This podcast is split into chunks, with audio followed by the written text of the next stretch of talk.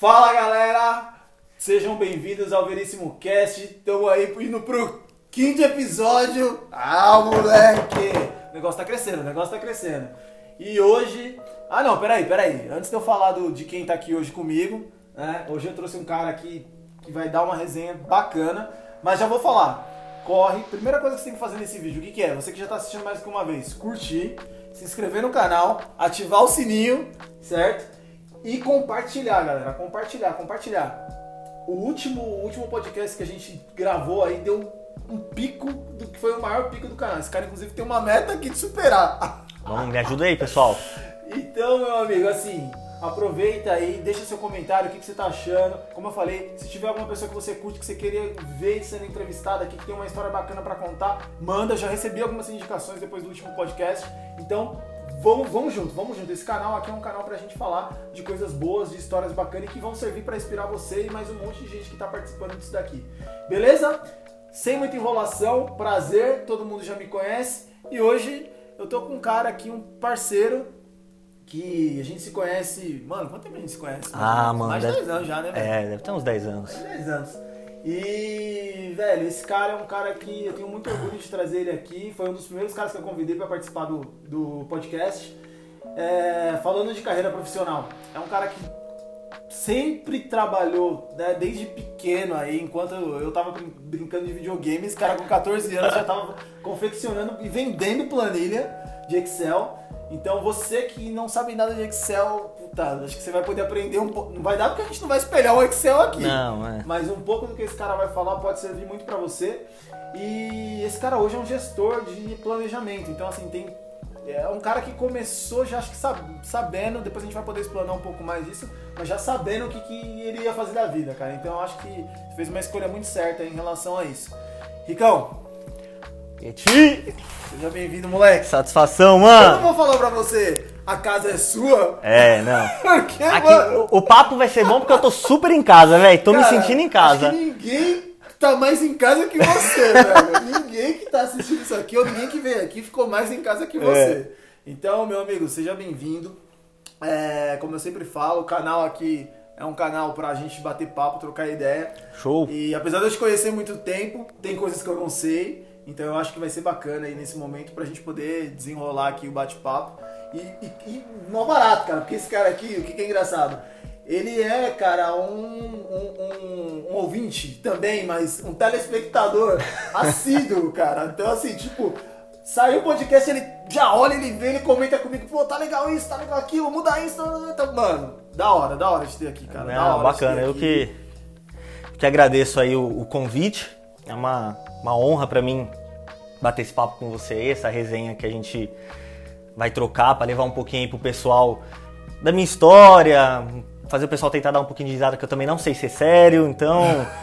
É, show de bola, mano. Legal, muito, legal. muito feliz e parabéns aí pelo Legal, canal, pelo podcast. Top. Veríssimo Cast! é, moleque, é isso aí. Ricão, mano, você já sabe como que começa todo o podcast, então é, vou começar não diferente, com aquelas três perguntinhas básicas pra você se apresentar pra todo Vamos mundo lá. te conhecer, que você não pode errar, que é simples, né? Mas você não pode errar, cara, que senão a gente já tem que parar aqui a gravação, que é seu nome, sua idade e o que, que você faz, cara. Vamos lá, então, sou o Henrique Marangon, tenho 29 anos, sou gerente de planejamento, né? E já tá trilhando aí essa. Desde o começo aí da, da minha carreira. Até antes da minha carreira profissional começar, já, já tô um pouco introduzido nesse meio aí. Legal, cara. 29 anos, você é pai, Sou pai, sou De pai quem? da Melissa, pai do Pedro. e a Melissa, a Melissa tá virando modelo, né, Você velho? viu, meu parceiro? Caraca, Tá agenciada velho. lá, Caraca, tá velho. toda felizona aquela Você mulher. não, não, não, não tá com ciúmes, não, velho? Ah, tô nada, mano. Tô nada. É Já bom. treinou o eu Pedro tô, já pra... eu tô pensando lá no futuro, ela me sustentando, entendeu? Boa, bo- blogueira, blogueira aí. Tal, tipo atriz. assim, esse é o meu foco de vida, entendeu? Ah, E ela gosta, né, velho? Gosta Eu- eu- demais, é. Eu lembro no dia que a gente tava na sua casa, na sua casa, e a gente tava, lembra ela no TikTok e tal, fazendo os negócios que ela gosta, elas É, dancinhas ela e tá, tá sensacional, velho, sensacional. Ela E tá aí, quantos anos, Amel? Mel tá com 10 anos, E o Pedro? o Pedro tá com 5. Cinco, né? Ah, O Pedro tem a idade do Luca. É isso aí, cara. Cara, e aí, o que, que o gerente de planejamento faz? Porque a galera acha que porque é chefe não faz nada. É. É. Só, só marca reunião, fica É, cobrando, e aí, é. cadê, cadê, aqui, isso aqui lá, E mas aí, não. O que, que faz um gerente de planejamento? Cara, assim, é...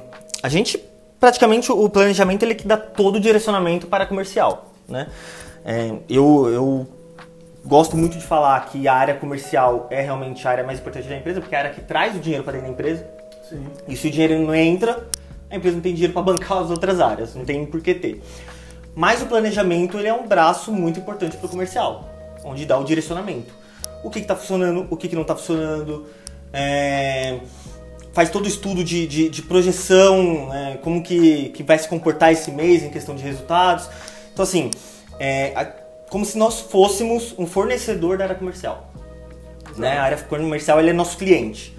Então, o nosso papel é direcioná-los e dar visão para eles do que está acontecendo no negócio, Aham. como mais óbvio, né, na questão numérica, não Sim, tanto do, do sim. feeling do negócio, mas questão numérica e tudo mais, baseado em fatos é, do passado, em fatos que, que da, da atualidade, o que está acontecendo agora, para a gente dar um direcionamento comercial para conseguir fazer uma atuação mais é, direcionada para a gente conseguir ter uma, um resultado melhor. Legal, legal, bacana.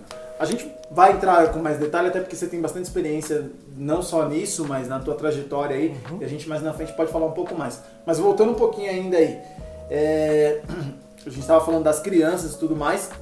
Você é casado, solteiro, como é que, como é que tá hoje? Cara, eu sou casado. Ah, moleque, eu pensei que você ia titubear isso aí, Não. É que, assim, na Legal. verdade. Na verdade, na verdade, eu sou noivo. Você é noivo. Eu sou noivo. É, tá faltando, tá faltando a festa pra você falar É, que tá. Tá então. faltando a Só que festa. aí eu e minha noiva, a gente decidiu agora aí recentemente juntar os trapos, então Legal. já me considero casado, né? Legal, legal, bacana. Você é de São Paulo? Sou de São Paulo. Agora eu vou te fazer uma pergunta. Você é paulista ou paulistano? Eu sou paulista e paulistano, porque eu sou paulistano porque eu nasci no município de São Paulo e eu sou paulista porque o município de São Paulo fica no estado de Fica São no Paulo. estado de São Paulo.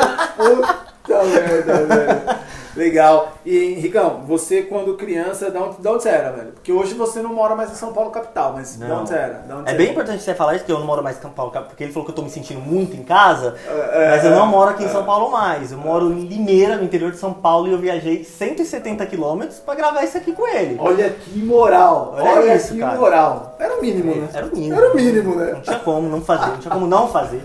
É, cara, eu sempre fui da Zona Leste. Sempre ZL. fui da Zona Leste, é, ZL na veia. É, corintiano maloqueiro sofredor. É, mo- nascido e criado no Jardim Maringá. Você também é do Maringá. É, subdistrito da Vila Matilde. Legal. Também eu digo porque o Júnior, o, o Jesuíno. Jesuíno Fernandes, que foi um dos últimos das últimas pessoas que passou aqui no podcast, é do Jardim Maringá. Isso aí. Inclusive o Henrique que indicou ele, me apresentou ele. É, aquela coisa linda. É. É, e aí, cara, sempre fui nascido e criado lá. Teve uma época da minha vida que eu morei um período pequeno em Osasco. Meu pai morava em Osasco, morei em Osasco por um tempinho, mas depois eu voltei pra Zona Leste. Né? Então, é, nascido e criado a minha vida inteira vivi na Zona Leste. Você era Agora- moleque de rua, de jogo, de correr na É, rua, essas tá paradas, tudo. Você tá maluco. Minha mãe, É. tipo assim, o que eu não podia era estar na rua quando minha mãe chegasse. Porque senão o couro comia. É. Porque senão colocou comigo. Então, assim, você quer brincar? Beleza, quando eu chegasse tem que estar em casa, casa arrumada, tipo, morava com minhas irmãs e tal. Minha irmã arrumava mais casa do que eu, né? Mas é, isso que, isso que con- continua aí, depois eu vou te perguntar uma coisa. E aí, cara, a gente, a gente jogando a bola lá na rua, lá, bola, assim, futebol, esconde-esconde, esconde-esconde, que sempre tinha aquele moleque filho da mãe, que você ficava procurando o cara, procurando a tarde inteira. Três dias por Daqui a pouco o moleque aparece com pão com mortadela, tava dentro de casa e você procurando ele na rua, velho, que ódio. Cara, você já brincou de esconde-esconde com continuação? Não. Então, na minha época, os moleques brincavam de esconde-esconde e faziam continuação. Só que o que os filhos da mãe faziam? Os moleques pegavam um ônibus que tava passando, ia pra outro bairro, depois voltava pra casa Nossa. deles. Enfim, e no outro dia o esconde-esconde continuava. Não, você tá maluco? caras, Não. Entendeu? Então a galera gostava de fazer esse tipo de coisa. mano. Não, mas. Mas você jogava bola na rua. Cara, jogar bola, assim, é uma brincadeira. Bola eu sempre fui ruim, velho. Sempre fui ruim, sempre fui péssimo no futebol. Mas uma brincadeira da rua que eu gostava muito e que se nunca mais eu vi ninguém brincando e tal, e se dia eu ver eu paro e brinco, é jogar taco, velho. Eu sabia que você ia falar taco, velho, porque Jogar taco, taco. Taco era top, velho, jogar taco. De adulto você não jogou taco? Eu já Não. joguei, cara. A gente já juntou uma vez, eu uns amigos primos, tipo, a gente jogou taco. Não. Meu, é top. Não, porque agora eu tenho dinheiro pra pagar se eu quebrar alguma coisa. Não que eu tenha dinheiro, né? Mas eu trabalho. Então se eu quebrar, eu tenho que pagar. Tem que pagar. Então eu preferi, tipo, não jogar. joga Velho, bolinha no carro de alguém. hora- Qualquer hora, vamos, vamos jogar. Vamos? Vamos, Vamos jogar, tô falando Demorou. sério, qualquer hora a gente for, sei lá, fazer alguma coisa, vamos, vamos Demorou, demorou. jogar. Porque, meu, é mó barato. É bacana, bacana. E depois de adulta tem uma- umas brincadeiras que, tipo, meu, é hilário. É, hilário, não, é hilário. tá louco. Mas, é... Então você, era- você morava ali no Maringá, tinha uma infância normal, tal. você comentou que você tem irmãs, né? Você e mais quantos? Eu tenho, por parte né, de pai e mãe, sou eu mais duas irmãs mais velhas. Certo. E só por parte de pai eu tenho um irmão mais novo. Ah, tá. Mais novo que você. Mais novo que eu. Certo. É porque no caso é, mais novo. Ah, ah. E seu pai e sua mãe faziam o quê? Cara, o meu pai, ele, ele era eletricista, né? Trabalhava na Eletropaulo mesmo, na época, que hoje é Enel. Ah. É, trabalhava na Eletropaulo. Trabalhou por muito tempo lá, muito tempo. Depois ele, num, num PDV que teve, né, o plano de demissão voluntária, ele resolveu sair, arriscou. Só que o mercado de trabalho não estava tão bom. E aí ele só conseguiu se recolocar na área de call center, né, como operador. É, cara, É. seu pai foi operador de call center? Foi, na antiga Contax, né? Que Ah, depois sim, virou sim. a, a Leak. Sim, ali. E aí, cara, assim, é, foi bem na, na fase que meu pai e minha mãe se separaram. Minha mãe era dona de casa. É, minha mãe, quando se casou com meu pai, aquela época mais atrás, mais machista, né? Meu pai falava, ah, a mulher minha não trabalha fora de casa, que isso aqui, isso lá. Então minha mãe virou dona do lar. Minha mãe, até que na época, minha mãe casou muito nova, com 18 anos, 17, 18 anos. E aí ela trabalhava até no Bradesco, saiu do serviço. Meu pai, né, por causa desse assunto, ah, não, mulher minha não trabalha fora de casa e tal. Minha mãe resolveu cuidar da casa. Meu pai trabalhava muito, muito, assim, não posso falar nada que durante esse período meu pai não deixava faltar nada pra gente. Legal. Meu pai ele era um cara, pra você ter uma Qual é o ideia. seu pai? João. João. É, meu pai, na época, pra você ter uma ideia, ele. Ele era supervisor de faturamento na Eletropaulo, né? Isso aí a gente tá falando por volta de 96, 97. Eu era pivete, tinha uns 6, 7 Ah, anos. seu pai trabalhava na área interna. Na área interna. Na área de faturamento. Isso aí, na área de faturamento. Alguma- Ele era eletricista formado, mas ele trabalhava dentro da Eletropaulo, ele era administrativo. E aí o que acontece? É, a gente tinha uma condição financeira, cara, sinceramente, muito boa. Muito boa, assim. Pra você ter uma ideia, em 97, 98, por aí, meu pai ele tinha um salário aproximado de 7 mil reais. Dinheiro pra caramba. Naquela época era muito dinheiro, velho. Muito, muito dinheiro, muito dinheiro, muito dinheiro. Então a gente tinha realmente uma vida muito confortável. Sim. Muito confortável. Aí meu pai e minha mãe se separaram, né? Motivos do casal, tudo mais se separaram. E aí o meu pai foi bem nessa época que meu pai saiu da Eletropaulo. E o meu pai ele não conseguiu se recolocar no mercado.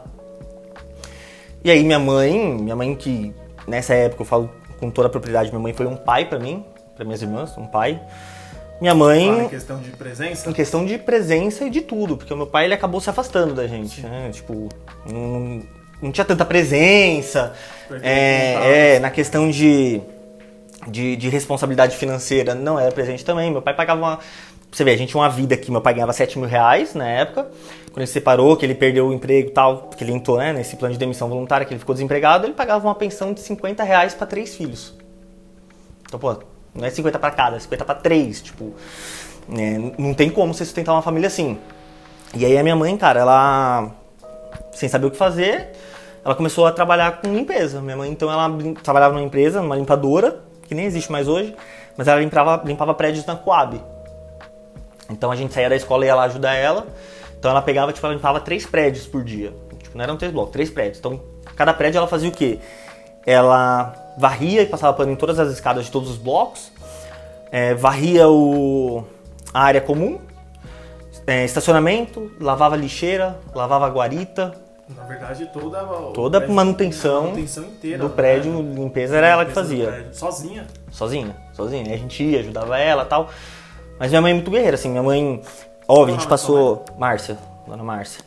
A gente passou muita necessidade, porque é, é- é o que a gente costuma falar, né? O pessoal vê as cachaças que eu tomo, mas não vê os tombos que eu levo. Sim. Mas a gente passou muita necessidade, muita necessidade. Ao ponto de a gente tinha as cachorras lá de soltar a cachorra na rua pra comer lixo, porque não tinha como dar comida pra cachorra. Não tinha ração, não tinha nada pra dar pra cachorra. Né? Ao ponto da gente ter luz cortada, a gente ficou meses com luz cortada, sem luz. Minha mãe subia no poste à noite, ligava a luz pra gente tomar banho quente. Depois ela ia lá, desligava a luz no poste, ligava gatão mesmo, pra gente dormir pra não tomar multa. Era só pra tomar o banho quente. Isso você tinha quantos anos? Ah, cara, isso aí deve ter sido por volta dos anos 2000. 2000, 2000 é, 2001, 2000, 2001, por aí. Eu tinha Você- 10 anos. Uns 10 anos. Ah, por isso que você lembra nitidamente. É, não, lembro, lembro, lembro, lembro, lembro.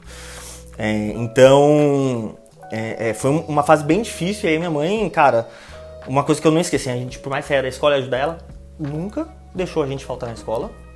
Nunca. Nunca aceitou uma nota ruim. Nunca. Então, assim, é, por mais que a gente passasse necessidade, ela nos moldava pra você tem que estudar, você não pode pegar nada do que é de ninguém. Se não é seu, não é seu, não pega, nem emprestado, porque se você quebrar, você não vai ter dinheiro pra pagar. É, E tem que ter caráter. Era sempre o que ela falava pra gente, assim. Então, a gente foi criado nesses pilares. Então, por mais que a gente passou necessidade e tudo mais, a gente era, sempre foi muito unido. Eu, minhas irmãs e minha mãe. Então, por mais que a gente passou muita necessidade, meu avô também, o pai da minha mãe, ajudou muito a gente. Muito, muito, muito. Eu fui criado também pelo meu avô e pela minha avó. Então, é, a gente passou muita necessidade, mas a gente tava sempre ali junto e minha mãe sempre se desdobrando, velho. Se, tipo assim, se tivesse três colheres de, de mistura, era uma pra cada filho e minha mãe nem comia.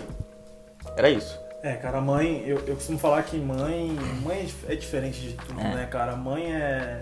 Minha mãe também, assim, passou por, por algumas coisas e eu olho assim, você tá falando da tua mãe aí, eu. E minha mãe só tem, só tem eu de filho, né? Mas, pô, imagina a barra que não é com três filhos, cara.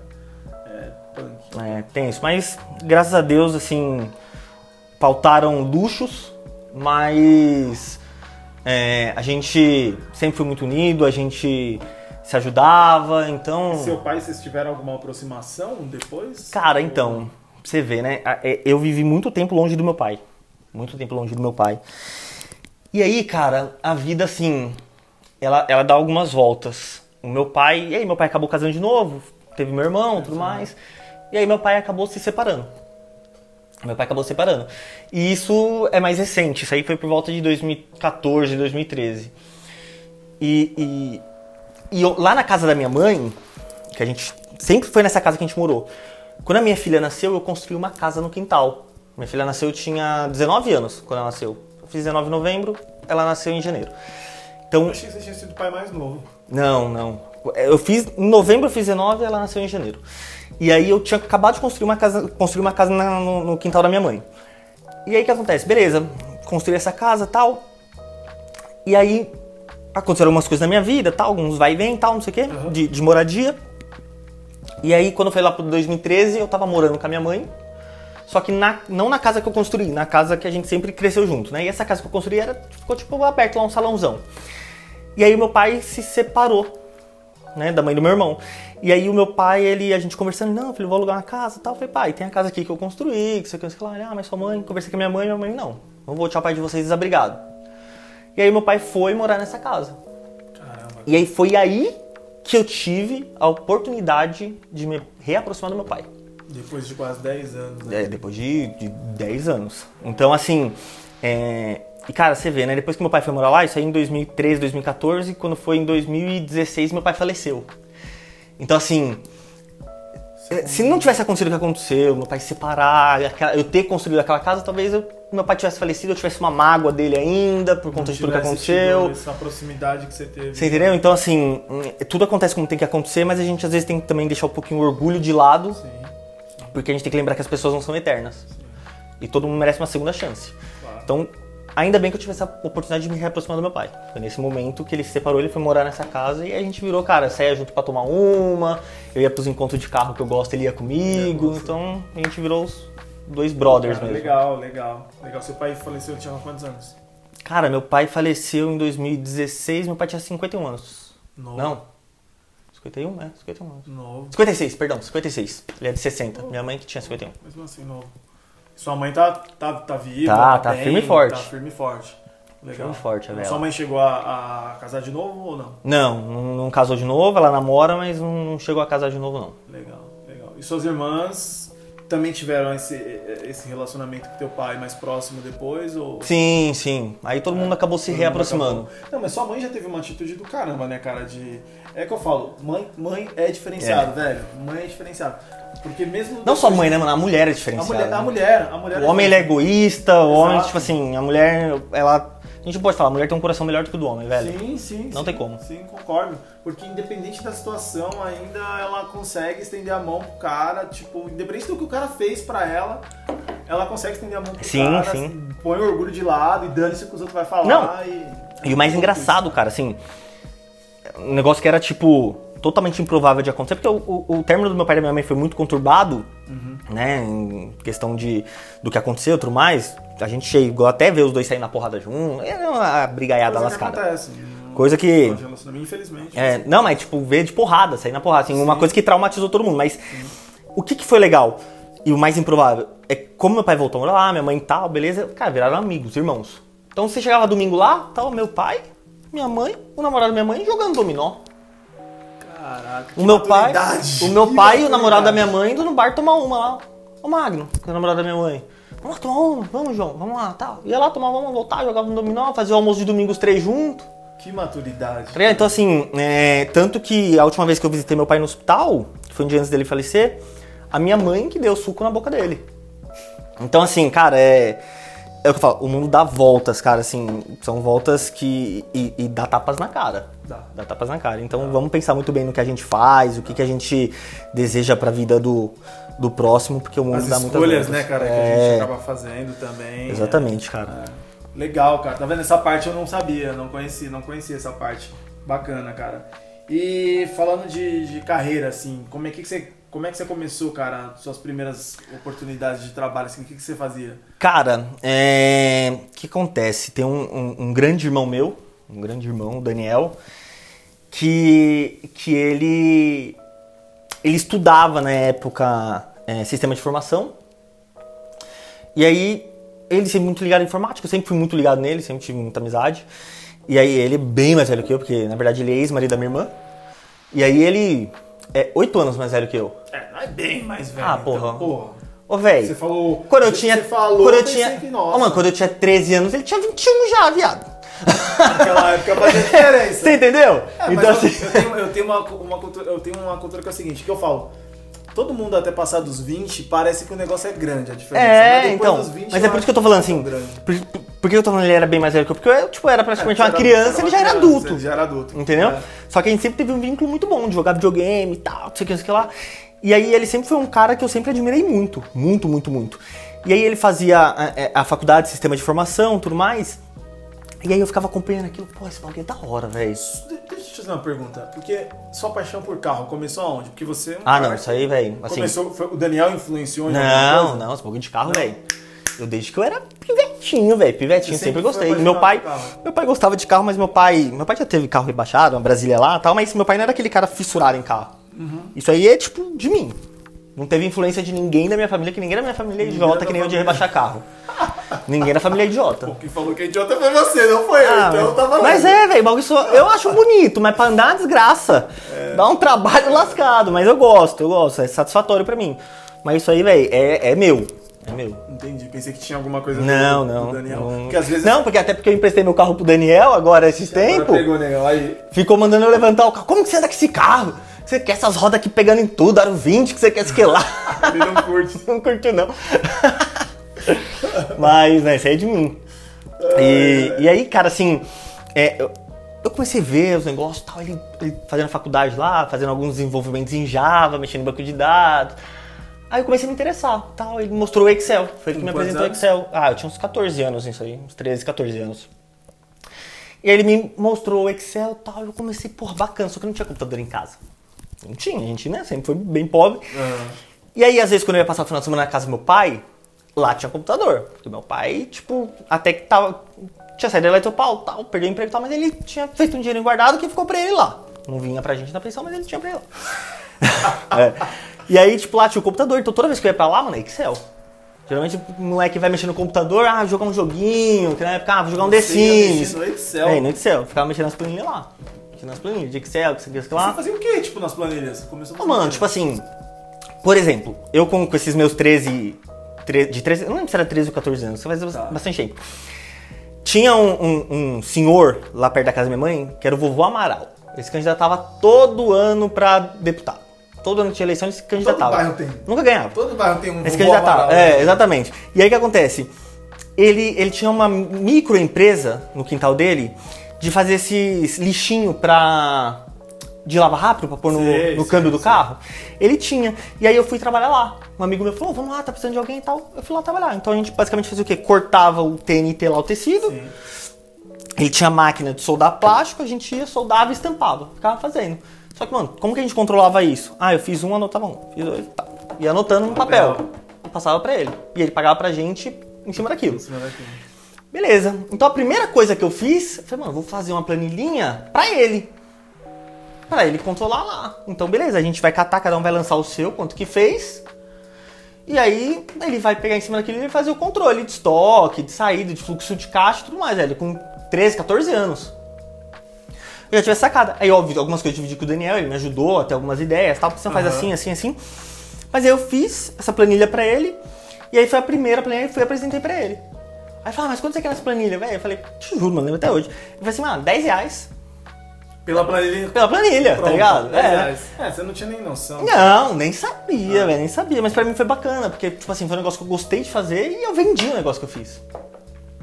E a partir daí, velho, comecei a fazer um monte de planilha, tipo, nada a ver, tá ligado? Aí, tipo, nada a ver assim, né? É, fiz planilha pra, ai, deixa eu controlar a despesa com carro. Como eu gostava muito de carro, né? Ai, se eu quiser montar Boa, um carro, eu vou boa. fazer como? Ah, vou gastar com isso, com isso, com isso, com isso, tal, tal, tal, tal. E aí montando, velho. Montei algumas de orçamento pessoal, tanto que a que meu pai usava de orçamento eu que tinha feito pra ele. Então, fazia, tal, ele mostrava pros amigos dele, aí vendia quanto que é? Ah, 10 reais. Aí vendia as planilhas por Vendia 10 as conto. planilhas. É. Caramba, cara. E aí, cara, peguei gosto. E seu pai, você, seu pai mexia já com Excel na época que ele trabalhava Mexia, mexia, sabia, sabia mexer. E, e teve alguma influência? Não teve influência nenhuma dele em relação Nenhuma a isso. dele. Engraçado, né, cara? Porque Nenhuma seu pai dele. Foi um cara da, da Mas eu não tinha muito contato, né? Eu fiquei muito tempo Ah. afastado do meu pai. Então, Ah, tipo, verdade, não tinha esse verdade. contato. Assim, se eu te falar, ah, você admirava seu pai profissionalmente? Não, você não sabia nem o Não sei, fazia, não sei, Ah. entendeu? Então, não vou saber te falar. Não, mas mesmo você não sabendo, é, não sei se você já parou pra pensar nisso, porque olha o que você faz hoje e olha o que seu pai Sim, fazia. sim, é. Tem total É. sinergia com que. Exatamente, Legal, exatamente. Legal. E aí você começou vendendo essas planilhas. Vendo Como essas planilhinhas, essas velho, planilhas, fazendo, entendendo. E aí foi pegando gosto pela coisa, mexendo no Excel e tal, vai aprimorando, aprende uma máquina, começa a mexer em VBA, é, começa a aprender. Tudo autodidata? Você nunca fez um curso? Cara, fiz um curso, um curso aqui na Penha, é, na frente do Terminal Penha que chamava Megabyte, curso mega Lembro, profissionalizante. Lembro, lembro dessa escola aí. E aí, o que, que acontece nesse curso? Cara, eu, eu conheci até um, um cara que até hoje, eu, eu devia ter uns 15 anos, 15, 16 anos. Eu conheci um cara que até hoje é meu irmãozaço também, o Gu. E aí foi lá que eu conheci o Gu e, e- e assim, cara, pra você ver, o curso era informática, então Excel, PowerPoint, Word, tal, Windows e administração, que eu nem lembro se eu fiz a parte da administração, porque eu não lembro nada desse curso disso, nada. É, esses cursos Eu acho que esse cara deu aquela colocam, engambelada, né, é. colocam uma gradezinha. Cara, e aí a gente, eu lembro até hoje, cara, até hoje, o professor, a gente achava que ele era cadeieiro. Por quê? Porque tinha umas tatuagens verdes, meio estranha, tá ligado? E olha que preconceito, né, mano? Tipo, velho, vai saber, né? E aí a gente tá, não, Quantas é tatuagens você tem hoje? Eu tenho um monte. E uma delas não é verde, mas é zoada que eu tenho que refazer. Então, assim, é, Não, é naquela época- cabeça de naquela- moleque, né? Não, Cabeça e de na- moleque. Naquela época a gente foi educado pra isso. Sim. Meu pai falava. É, tatuagem é coisa de maloqueiro, tá, não sei o quê. Minha, minha mãe até hoje, tipo, quando eu fiz a tatuagem, minha mãe, tatuagem não, tal, não sei o quê. É, então. Tem E aí, isso. cara, é, e eu lembro até hoje que nas aulas de Excel, o professor. Eu tinha começado, já tinha mostrado algumas planilhas que eu tinha feito pra ele. Não, você manja, que você quer lá. Nas aulas de Excel, esse professor, ele não manjava muito de informática. Ele se enrolava todo, velho. Todo, todo, todo. E aí nessa aula, eu sempre fui muito chato, velho. Eu sei que eu, eu era um cara chato. Eu sempre fui aquele aluno que questionava muito, Questionava. tirava dúvida. Eu sempre fui um aluno que, mano, você pegava meu caderno na escola, não tinha uma lição. Mas era o cara. Na hora que o professor tava explicando, eu prestava atenção. Mano, eu sempre tirei nota boa. Sempre tirei nota boa. E aí, é, teve uma vez só que eu tirei nota ruim, que foi quando eu fui pra quinta série, que eu vim com quatro vermelhos no primeiro bimestre. Minha mãe me chamou na escola. Você lembra a nota que você tirou da quinta série? Você vai ver por quê? Calma, amigo. Minha mãe me chamou na escola. Falou, não, desce que eu quero falar com você. Eu desci. Fez eu pedir desculpa pra todos os professores que eu tirei nota vermelha. Pedi desculpa. Fez eu pegar todas as matérias atrasadas, copiar tudo. E me subiu batendo da escola até em casa, na frente de todos os meus amigos. Como eu não vou lembrar? Nossa. Mas a partir daí, tipo, cara, sempre tirei nota boa. Nunca tive mais problema com a minha mãe. Márcia. Funcionou, né? É. Funcionou, né? E aí, cara, é. E aí esse professor viu as planilhas e falou, cara, pô, me ajuda a montar as aulas de Excel? Eu ajudava, eu chegava mais cedo no curso meia hora, Pra ajudar o Pra ajudar ele a montar as aulas. Mas ele foi um cara humilde também, né? Porque Foi. quando ele, ele percebeu que você tinha Sim, sim. mais conhecimento do que ele. Sim. E legal, legal. Porque normalmente o cara poderia meter a mala, é moleque, É. o que você tá falando aí? Você, né? né? Não, legal. E aí eu fui, ajudava ele e a gente montava junto. Então, assim, o Excel, realmente, cara, eu fui autodidata no Excel. Óbvio, autodidata. né? Depois veio o Google, que é o pai dos burros, e a gente sempre que tem dúvida, a gente pesquisa lá, velho. Não tem como. Você corre atrás, pesquisa, tem um monte de, de videoaula, tutorial hoje, mas é, foi um negócio que eu peguei gosto e eu sempre fui aprimorando por conta. Legal. É o que eu falo, eu acho que ó, ele foi muito bacana, muito humilde em reconhecer que ele não tinha todo o conhecimento necessário Sim, tal. sim. E não te chamou pra trabalhar na escola, não, cara? Porque. Ah, não, velho, era pivetão, né? 15, 16 anos, nem podia, né? Ah, entendi. Entendeu? entendi. de repente, Mas- ah, auxiliar de sala, É, não, mas- tipo, ele não chegou a fazer esse não, tipo de, não, não. De proposta. Não, tanto que é, o, o meu primeiro emprego foi um, um ano depois, dois anos, com 16 anos, 16, 17 anos. Eu ruim das datas, né? Eu lembro minhas idades no negócio. Mas é- era essa faixa, 16, 17 anos, que eu fiz aquele estágio do CIE, Ah, que tinha na você chegou- época, é, sim, sim, e tinha. trabalhei no Tribunal de Justiça. O CIE, é- é- acho que é o, é o Jovem Aprendiz de hoje, né? Ah, não sei se é a assim, porque- mas é, é, é relativo é, isso aí. A, a função. É, O caminho é mais ou menos é o mesmo. é. assim, Aí né? o CIE era instituição, aí eu trabalhei no Tribunal de Justiça. Você fazia o quê no Tribunal de Justiça? Cara, era estagiário, né? Então, tipo, ah, vai buscar papel lá. Tá, buscava a papelada, subia. Leva lá pro. pro... Como que chama, velho? O. Juiz, Não, não, o juiz. Não, o juiz também pegava a assinatura do juiz. escrivão. É. O promotor. Promotor. Ah, leva lá pro promotor da vista. Agora você leva lá pro defensor, porque o promotor é o cara que acusa, o defensor é o que defende, né? aham. Então leva pro defensor público. Agora você leva pro promotor. Tal, que você Então eu ficava fazendo isso, carimba o processo, põe a saída dos meninos, tal, que isso, que lá. E aí. Você trabalhou no criminal? É, do menor infrator. lá na Ah, rua Piratininga. né? No Brás. E aí o, o mais engraçado é que eu encontrei um monte de amigo de escola meu lá. E só eu tava trabalhando. Os caras todos presos. Os caras tudo respondendo processo, velho. Os caras respondendo processo. Lá você via molequinho assim, você fala, nossa, esse molequinho aqui deve ter tacado uma cadeira no amiguinho. Meu parceiro, Não, o cara já tinha tinha matado. matado, Já é. tinha matado.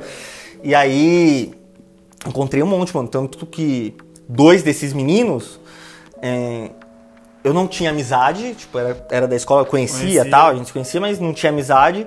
E dois desses moleques você vê, né, velho? É, hoje os caras, tipo, estão numa outra vida. Os caras, mano, usava droga, roubava. Os caras, tipo, perdidos na vida mesmo. Hoje em dia os caras, velho, vai pra igreja.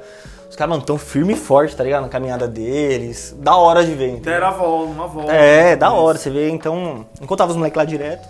Legal. E aí ficava com medo depois de ir pra escola, porque eu sempre fui muito bundão.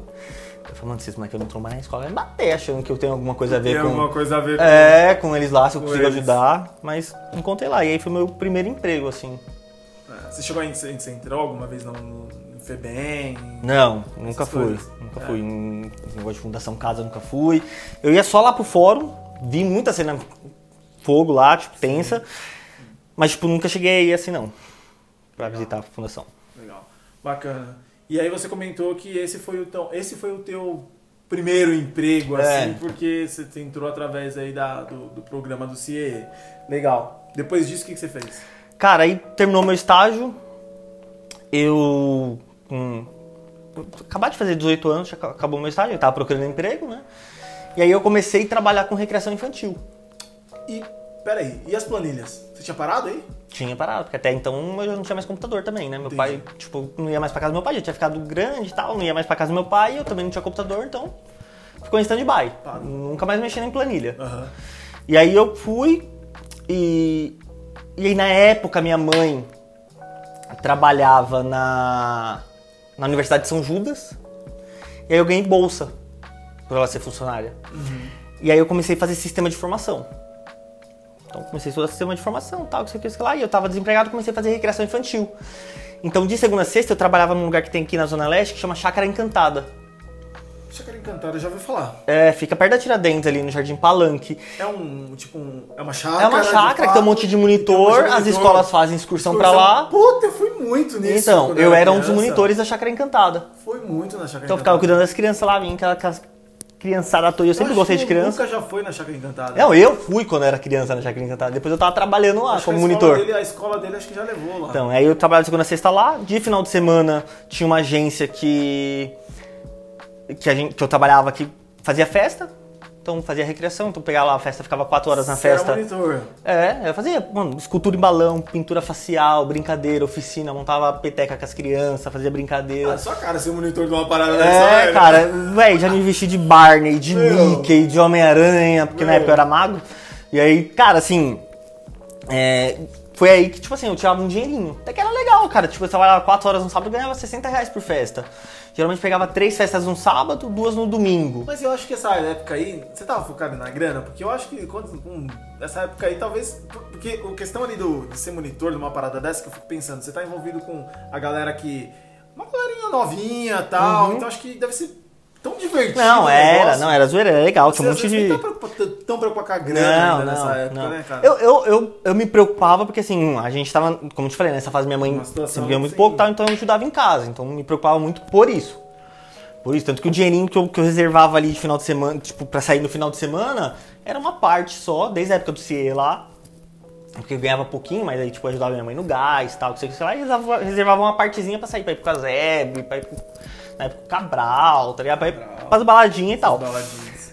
Mas. E aí eu fui, comecei a fazer esse negócio da, da, da recreação infantil, fiquei por um tempo, até que eu consegui um emprego como operador de telemarketing. Pra trabalhar no, no suporte técnico da Speed, ainda na época, né? Era Speed. E aí eu fui, fiz o, o treinamento, fiquei um mês fazendo treinamento do suporte técnico da Speed. É, porque os treinamentos. Eu, eu também fui operador de telemarketing e trabalhei na, no UOL e trabalhei no BR Turbo, que era um concorrente da Speed, só que do Paraná. E realmente os treinamentos eram de um mês. É, exatamente. Hoje em dia ainda é assim, call center treinamento? Cara, alguns tem de um mês, É, tem, tem, tem eu bastante que- tempo. Eu tenho muito treinamento de reciclagem e tudo É, Eu mais. lembro que era, a maioria era isso, no mínimo um mês. Mas tem, tem bastante. Tem bastante treinamento longo, assim, porque era um produto bem complexo, né? Porque, cara, assim, eles falam, ah, você tem que fazer uma prova pra. Nessa empresa que eu trabalhei no passado, você tem que fazer uma prova pra ver se você entende de informática e tal. Cara, mas, assim, não tô discriminando, não tô julgando nem nada. Mas, por exemplo, eu lembro nitidamente, tinha uma senhora na turma que não sabia mexer em computador. Entendeu? Então, assim, os caras tinham. O instrutor ensinava desde o início, desde o comecinho, mexer no computador, abrir e tal, não sei o que, não sei o que lá, o que que é o proxy, ah, não sei o que, não sei o que lá, IP.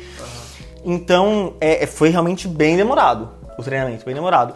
E aí, cara, eu terminei o treinamento, eu, eu recebi uma proposta da HP, de impressora.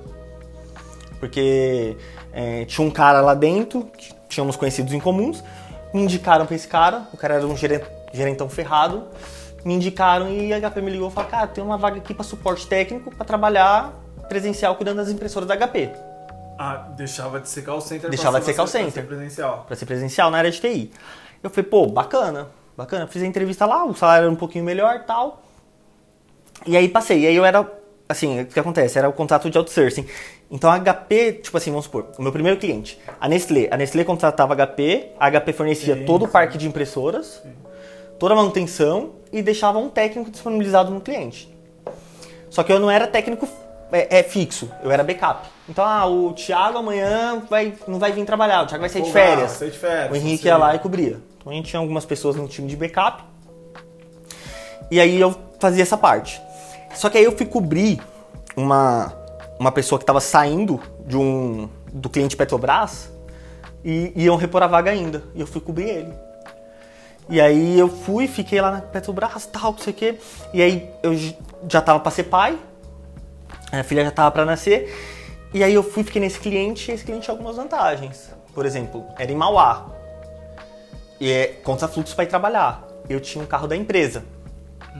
Então eu na época, tipo, em 2010 andava com um Celta 2010 completão. Carro da empresa para ir trabalhar, tal, gasolina da empresa, não sei o que, não sei o que lá. Só nesse cliente tinha, porque a Petrobras lá dentro é muito grande a refinaria. Então você tem que andar de carro. Então beleza. Lá por estar em refinaria, você tinha 30% de adicional de periculosidade. Periculosidade. Então, pô, já tava ganhando 30% a mais de salário só por conta do adicional. Então, cara, eu virei pra, pra, minha, pra minha gestora lá do contrato da Petrobras. Eu falei, pô, já que vocês vão contratar alguém, me deixa fixo aqui. Você tá gostando do meu trabalho? Me deixa fixo. Não sei o que, não sei o que lá. Ela, pô, bacana, Marangon, gostei. E, e gostei, não sei o que, não sei o que lá. Ela brigou lá dentro com o meu chefe que cuidava do time de backup, ele liberou. Então eu fiquei fixo na Petrobras. Então pra mim foi muito bom, é, porque eu fiz amizades muito importantes lá dentro, muito importantes, que eu tenho até hoje, o Júlio, por exemplo. E, e foi bom porque é, financeiramente eu tive 30% a mais de salário, tinha o carro da empresa, minha filha tava para nascer. É, é, então, cara, assim. Deus foi muito bom comigo e, e- e casou muito bem as coisas. Você acredita que foi Deus ou foi sorte?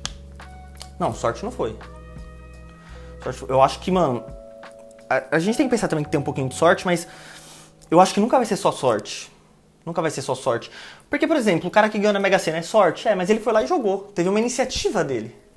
Ele teve que ir atrás de jogar, entendeu? Então, acho que nunca vai ser só sorte.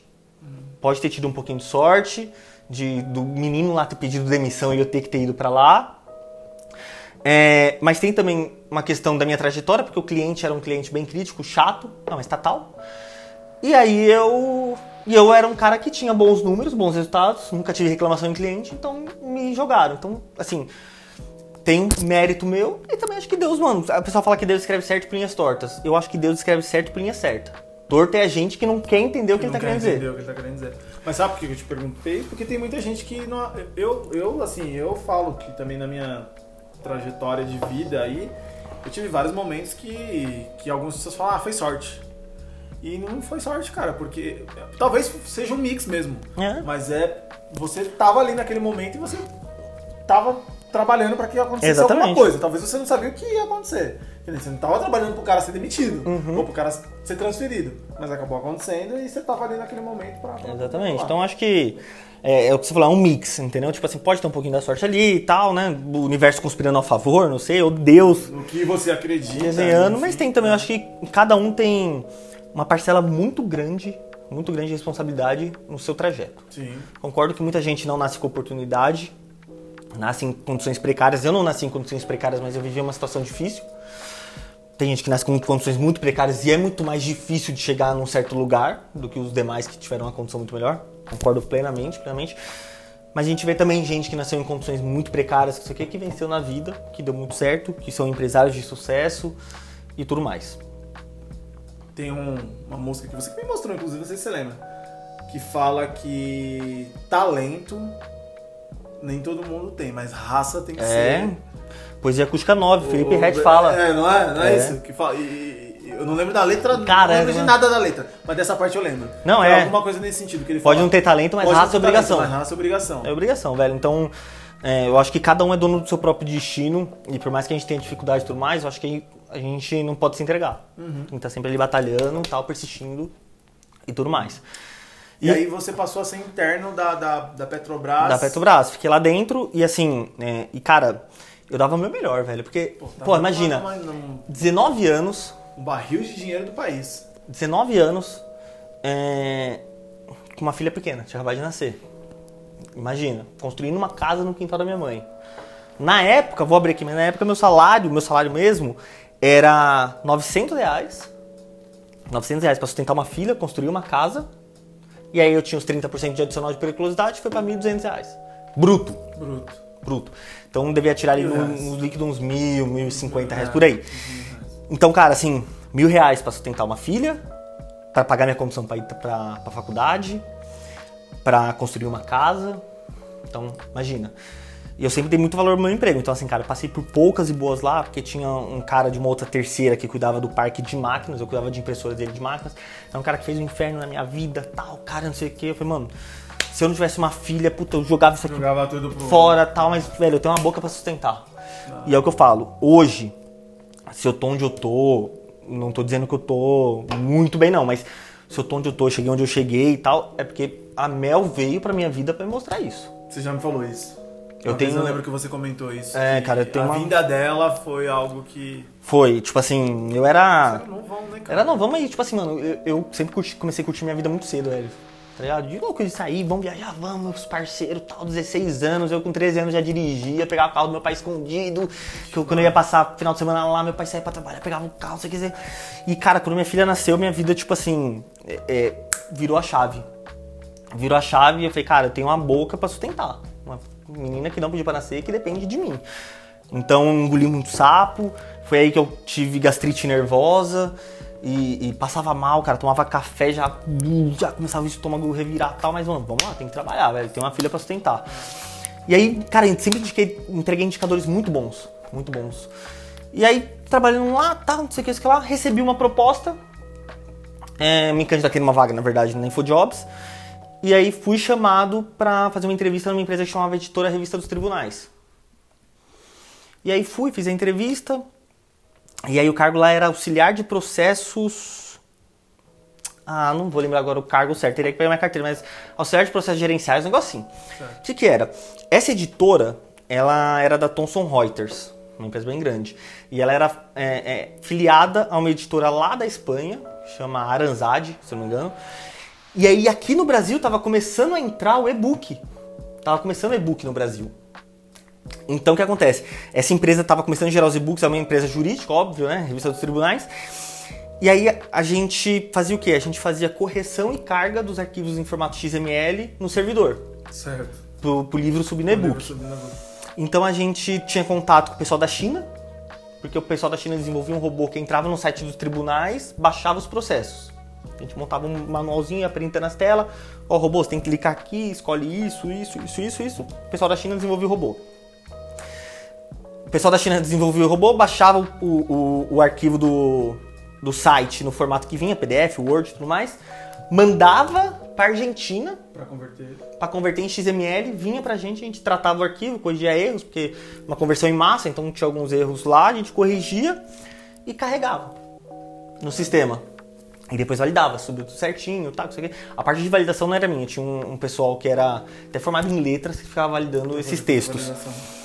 E aí, beleza, cara, fiquei trabalhando nessa empresa, saí da HP pra, né, pra ir pra essa empresa para não ganhar um real a mais. Pelo contrário, eu não ia ter mais carro da empresa, eu levava meia hora para chegar no serviço na, em Mauá de carro. Eu comecei a ir de condução para Barra Funda. Então, assim, é, Mas o que, que você viu na- nessa oportunidade? Eu já não tava feliz na Petrobras. Até por conta desse negócio que o cara lá tava pegando Sim, muito e tal, entendi. sei o que, lá. A gastrite nervosa e eu sempre penso na qualidade de vida também. Então, Você, teve. Você teve. Esse cara não era seu gestor. não era meu gestor. Entendi. Não era meu gestor. É, só que minha gestora não ficava lá comigo. Ela ficava no site da Paulista. Então esse cara meio que, como ele era um supervisor lá, ele sentia na obrigação de olhar. Só que o que acontece? É, não sei qual que é, é porque ele chegou a me fazer uma proposta para eu ir para a empresa dele, que ele trabalhava, que era a Stephanie na época, para trabalhar cuidando das máquinas, e eu não quis ir. Entendi. Porque eles pagavam menos que a HP. E eu não sei se isso nele criou um rancinho de mim. Não sei, sinceramente, cara, não sei. E aí começou a pegar no meu pé, isso aqui, isso aqui lá. Cara, eu sempre fui uma pessoa muito pontual com, com serviço. Não sou de chegar atrasado, mesmo. Mesmo, mesmo que, tipo, ah, não bate ponta. Não sou de chegar atrasado. Só que, tipo assim, às vezes que, por exemplo, ah, aconteceu alguma coisa, cheguei uns 15, 20 minutos depois, ele mandava pra minha chefe. Só que minha chefe eu já tava, já tava brifada por mim. Já sabia. Ó, fulana, eu vou me atrasar hoje, pá, peguei um trânsito, tal, não sei o que, não sei o que lá, eu fui na reunião da minha filha na creche, não sei o que, não sei o que lá. Só que eu sabia que ele tava fazendo isso. Então, cara, você ficar trabalhando num lugar que o cara tá tentando. Te derrubar a. É ruim, Entendi. é ruim. E aí por isso que eu resolvi sair. Resolvi sair. E aí fui pra essa empresa, perdi um pouco em qualidade de vida, mas fui pra um trabalho um pouco mais administrativo, legal, pá, fiquei um, um tempo lá. E, e aí eu fui, e aí você vê como que a gente fala, né, que Deus escreve certo por linhas tortas. Eu participei de um processo lá dentro. Um processo para virar é, analista de sistemas júnior. Então nessa época eu também fui pra ganhar os mesmos 1.200 reais que eu falei, e essa vaga era pra ganhar tipo 2.200. Nossa, Ia mudar minha vida, velho. Ah, Sim, Ia mudar minha vida. Só que assim, quando eu entrei nessa empresa, 10 dias depois, eu tive apendicite. Tive que operar. Com 20 e poucos anos. Com 20 e poucos anos. Caramba. Tive apendicite, tive que operar às pressas, operei, fiquei uns dias afastado. Quando eu voltei, abriu um processo seletivo para essa vaga. Processo interno para essa vaga de analista. E eu me candidatei. Todo mundo da minha área se candidatou. E aí o que acontece? Como eu tava operado, tinha acabado de voltar de uma cirurgia, eu negociei com a minha chefe. Eu falei, ó, posso entrar um pouquinho mais tarde? Porque aí eu consigo vir de carro. Deixo minha filha na escola, vem de carro. Por causa da cirurgia, sai um pouquinho mais tarde também e tal, não sei o que, sei lá. Beleza, tava super alinhado com a minha chefe. Meu horário de entrada era às 8, eu chegava às 8h45, mas eu tinha que sair às 5, eu saía às 5h45, compensava. Compensava. Já tava alinhado com ela. Beleza. E aí eu participei desse processo, tal, não sei o que, lá, e ficou finalista eu e um outro menino. E aí eu tinha uma amiga no RH, tal, e ela me falou, falou, meu, a vaga é sua. O gestor da área já me falou, vai ser você, vai ser você. Pô, fiquei feliz. Nossa, a vaga é minha, não sei o que, sei lá. Daqui a pouco anunciaram que o moleque ganhou. Passou a vaga, foi dele. Eu falei, meu, o que aconteceu, tal, não sei o que. Aí no feedback da vaga me falaram, ah, então a vaga era pra ser sua. Mas o que pegou em você foi seus atrasos, foram seus atrasos. Eu falei, que atraso? Não, porque de entrada é às 8, você entra 8h45 todo dia, 8h40 e tal. Eu falei, meu, mas já tava alinhado com a minha chefe? Ah, mas no foi repassado, perdi a vaga por conta disso. Pô. E aí, cara, chefe. fiquei muito frustrado. Seu chefe, fiquei muito frustrado. Aí que tá, mano, você acredita? Não deu tempo de eu tirar a satisfação? Ela foi desligada, velho. Não, não por causa disso. No mesmo dia, enquanto eu tava tomando feedback, ela tava sendo desligada. Por causa disso. Não, enquanto eu tava tomando feedback lá, ela tava sendo desligada. Não consegui tirar satisfação. Caraca. Mas enfim, velho. E aí, porra, fiquei bem chateado, né, tal, Lógico. mas vamos lá. Já tinha feito um carnezão a mais. Não, não, velho. e aí fui, e aí recebi uma proposta pra ir pra TMS. Fiz, proposta não, fiz a entrevista pra TMS. Cara, sinceramente, eu tava cru no Excel de novo. Eu tinha parado de mexer no Excel. Parado. Tinha parado, tava mexendo mais com programação, Java, SQL e tal, não sei o quê. Cara, o Excel deu um branco na minha mente. Fui lá na TMS, fiz a entrevista, fiz o teste de Excel. Falei, putz, e aí, como que foi? Não lembro quem me entrevistou. Como que foi? Que você quer lá? Falei, cara, acho que eu não fui bem no Excel. Ah, vamos ver e tal. Beleza. Passei na lista de BI. Nem sabia o que era. O que era? Não sabia o que era, não sabia o que era. Aí fui, fiz a entrevista, tal, não sei o que, falei, ah, acho que eu não fui bem. Ah, vamos ver, tal, pouco a gente liga. Me ligaram. Ah, então, você foi bem sim no Excel, não sei o que, tal, tal. Você quer é, é, podemos marcar entrevista com o gestor lá, o gerente lá na TIM mesmo? É porque você não ia ficar dentro. Não, da, ia ficar no cliente, ia ficar, ia ficar na TIM. A gente pode marcar entrevista lá com, com o gestor da TIM? Não, vamos, vamos marcar. E fui lá pra lá Zona Sul, lá na Giovanni Gronk. Era para fazer entrevista com o gerente, na época o gerente não tava, e eu ia trabalhar junto com o analista. Aí o pessoal lá, na, o, o analista foi falou pra mim, ah, o gerente não tá aqui, ele teve que sair, não sei o que. Aí o pessoal falou, os coordenadores estavam lá, né? Falaram pra esse analista, cara, entrevista aí você, o menino vai trabalhar com você e tal, não sei o que, lá. Aí beleza. Tanto que o analista era o Murilão. Ah, era o Murilo? Era o Murilão. E aí o Murilão foi, bateu um papo comigo, a gente ficou batendo um papo, tal, ele me entrevistou, que não sei o que, que lá. Você conheceu o Murilo? Conheceu ele? Não, conheci nessa entrevista. Aí ele que me entrevistou, porque o Murilo tava pra ser promovido pra virar Tim. Pra virar Tim. E ele era TMS, ele ia virar Tim. Ah. E ele me entrevistou pra vaga dele. aí ele me entrevistou pra vaga dele e tal, não sei o que, lá, e passei. Aí comecei a trabalhar com o Murilo. E assim, cara, muita coisa que eu aprendi, e isso eu falo com muita propriedade, assim, muita coisa que eu aprendi, aprendi muita coisa nova no Excel. Já sabia muita coisa, mas a gente não sabe nada. Todo, assim, a gente sabe muito e não sabe nada ao mesmo tempo. Todo mundo que você vem trabalhar, seja um líder seu ou um liderado seu, você aprende sempre alguma coisa nova. Sim, sim. Sempre. E aí o Murilão, cara, foi ele que me ensinou muita coisa. Eu sempre odiei PowerPoint, mas a gente tinha aquelas business review lá pra montar. Pra montar. Virava madrugada. E aí, cara, o Murilão me ensinou muita coisa. Caramba, muita cara, coisa. ó, eu, eu pensava que você e o Murilo eram amigos também, tipo, de infância alguma coisa desse tipo, que tipo, não. tinha uma amizade de molequinho e que acabaram indo trabalhar juntos. É coincidentemente ele também gosta de carro pra caramba, tá? então a gente teve uma por relação isso, muito boa. Então, por isso mesmo, eu achava que, sei lá, era uma amizade. Não, e aí a gente trabalhou um tempo lá junto tal.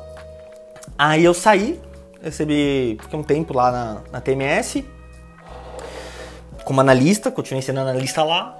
E aí eu recebi uma proposta, aí eu lembro até hoje a Alessandra, quando ela saiu da TMS, eu era noite, há pouco tempo de TMS. Quando ela saiu da TMS, ela virou para mim e falou assim: Eu falei, olha, você tá saindo tal? Ela falou, tô, tal, não sei o que, que ela era gerente da agência. Isso.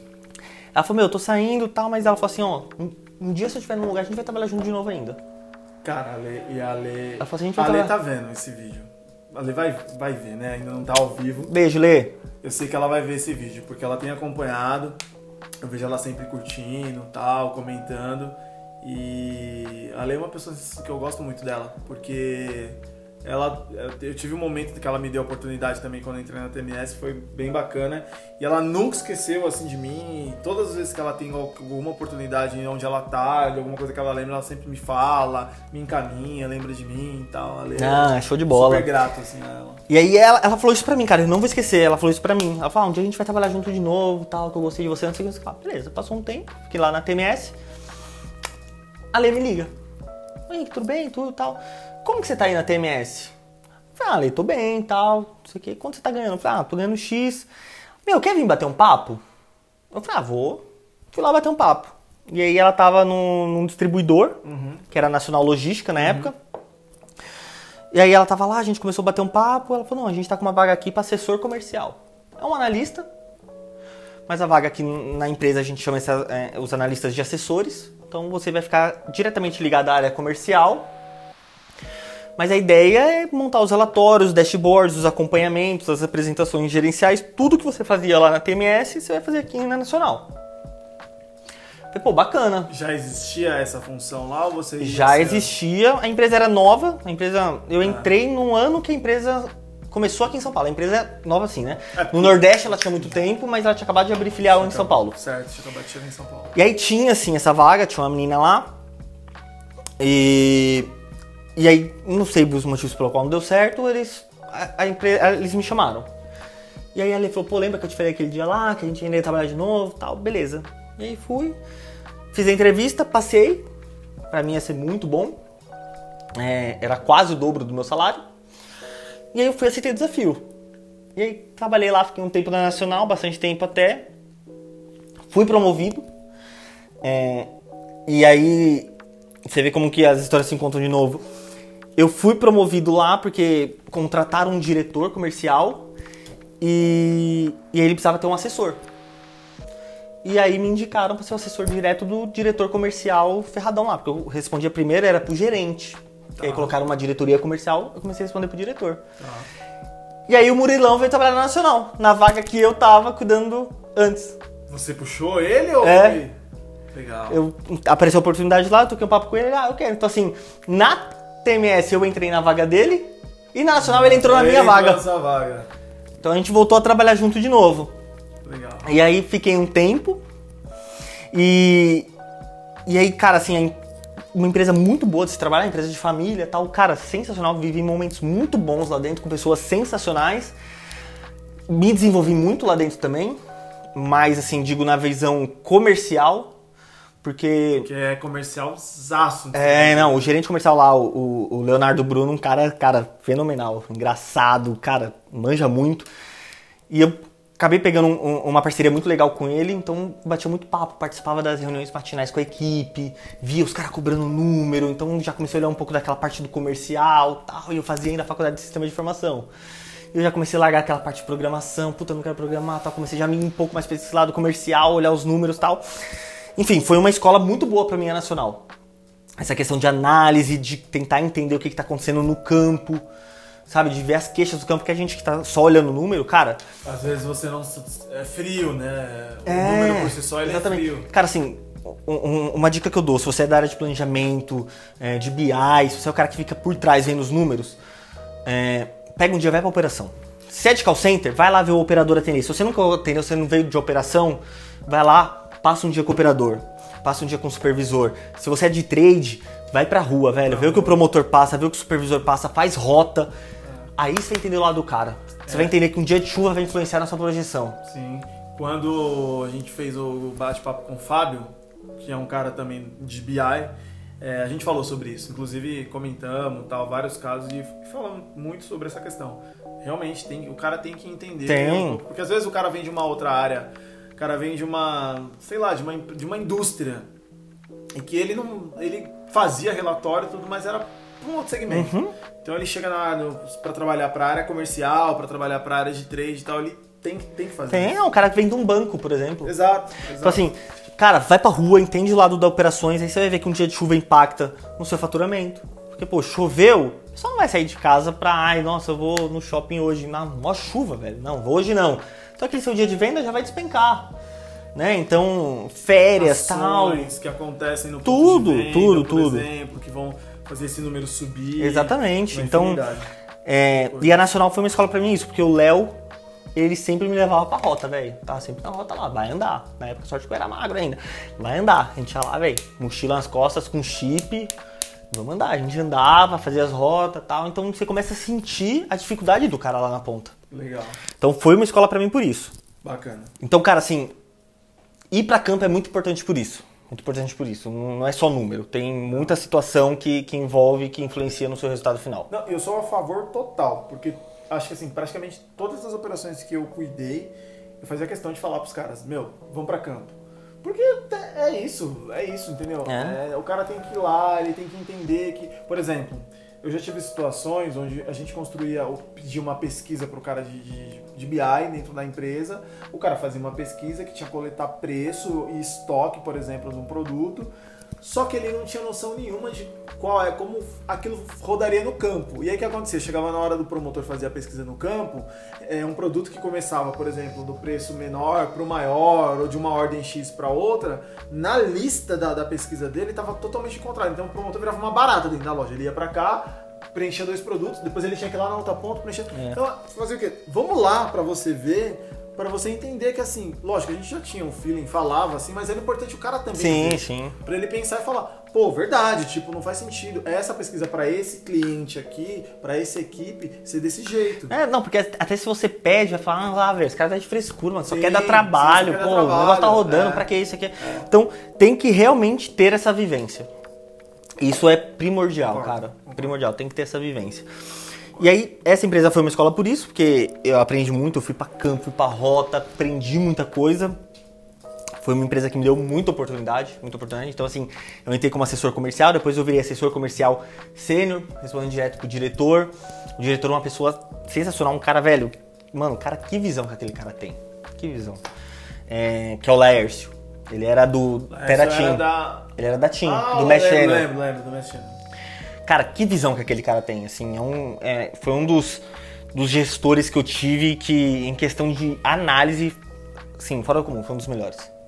Foi um dos melhores. E me ensinou muita coisa também, é, alguns termos que eu não conhecia, break-even, por exemplo, foi, eu lembro até hoje, break-even foi ele que me ensinou. Então ele falou, cara, faz uma análise aí pra mim, qual que é o break-even das POS, lá, da recarga.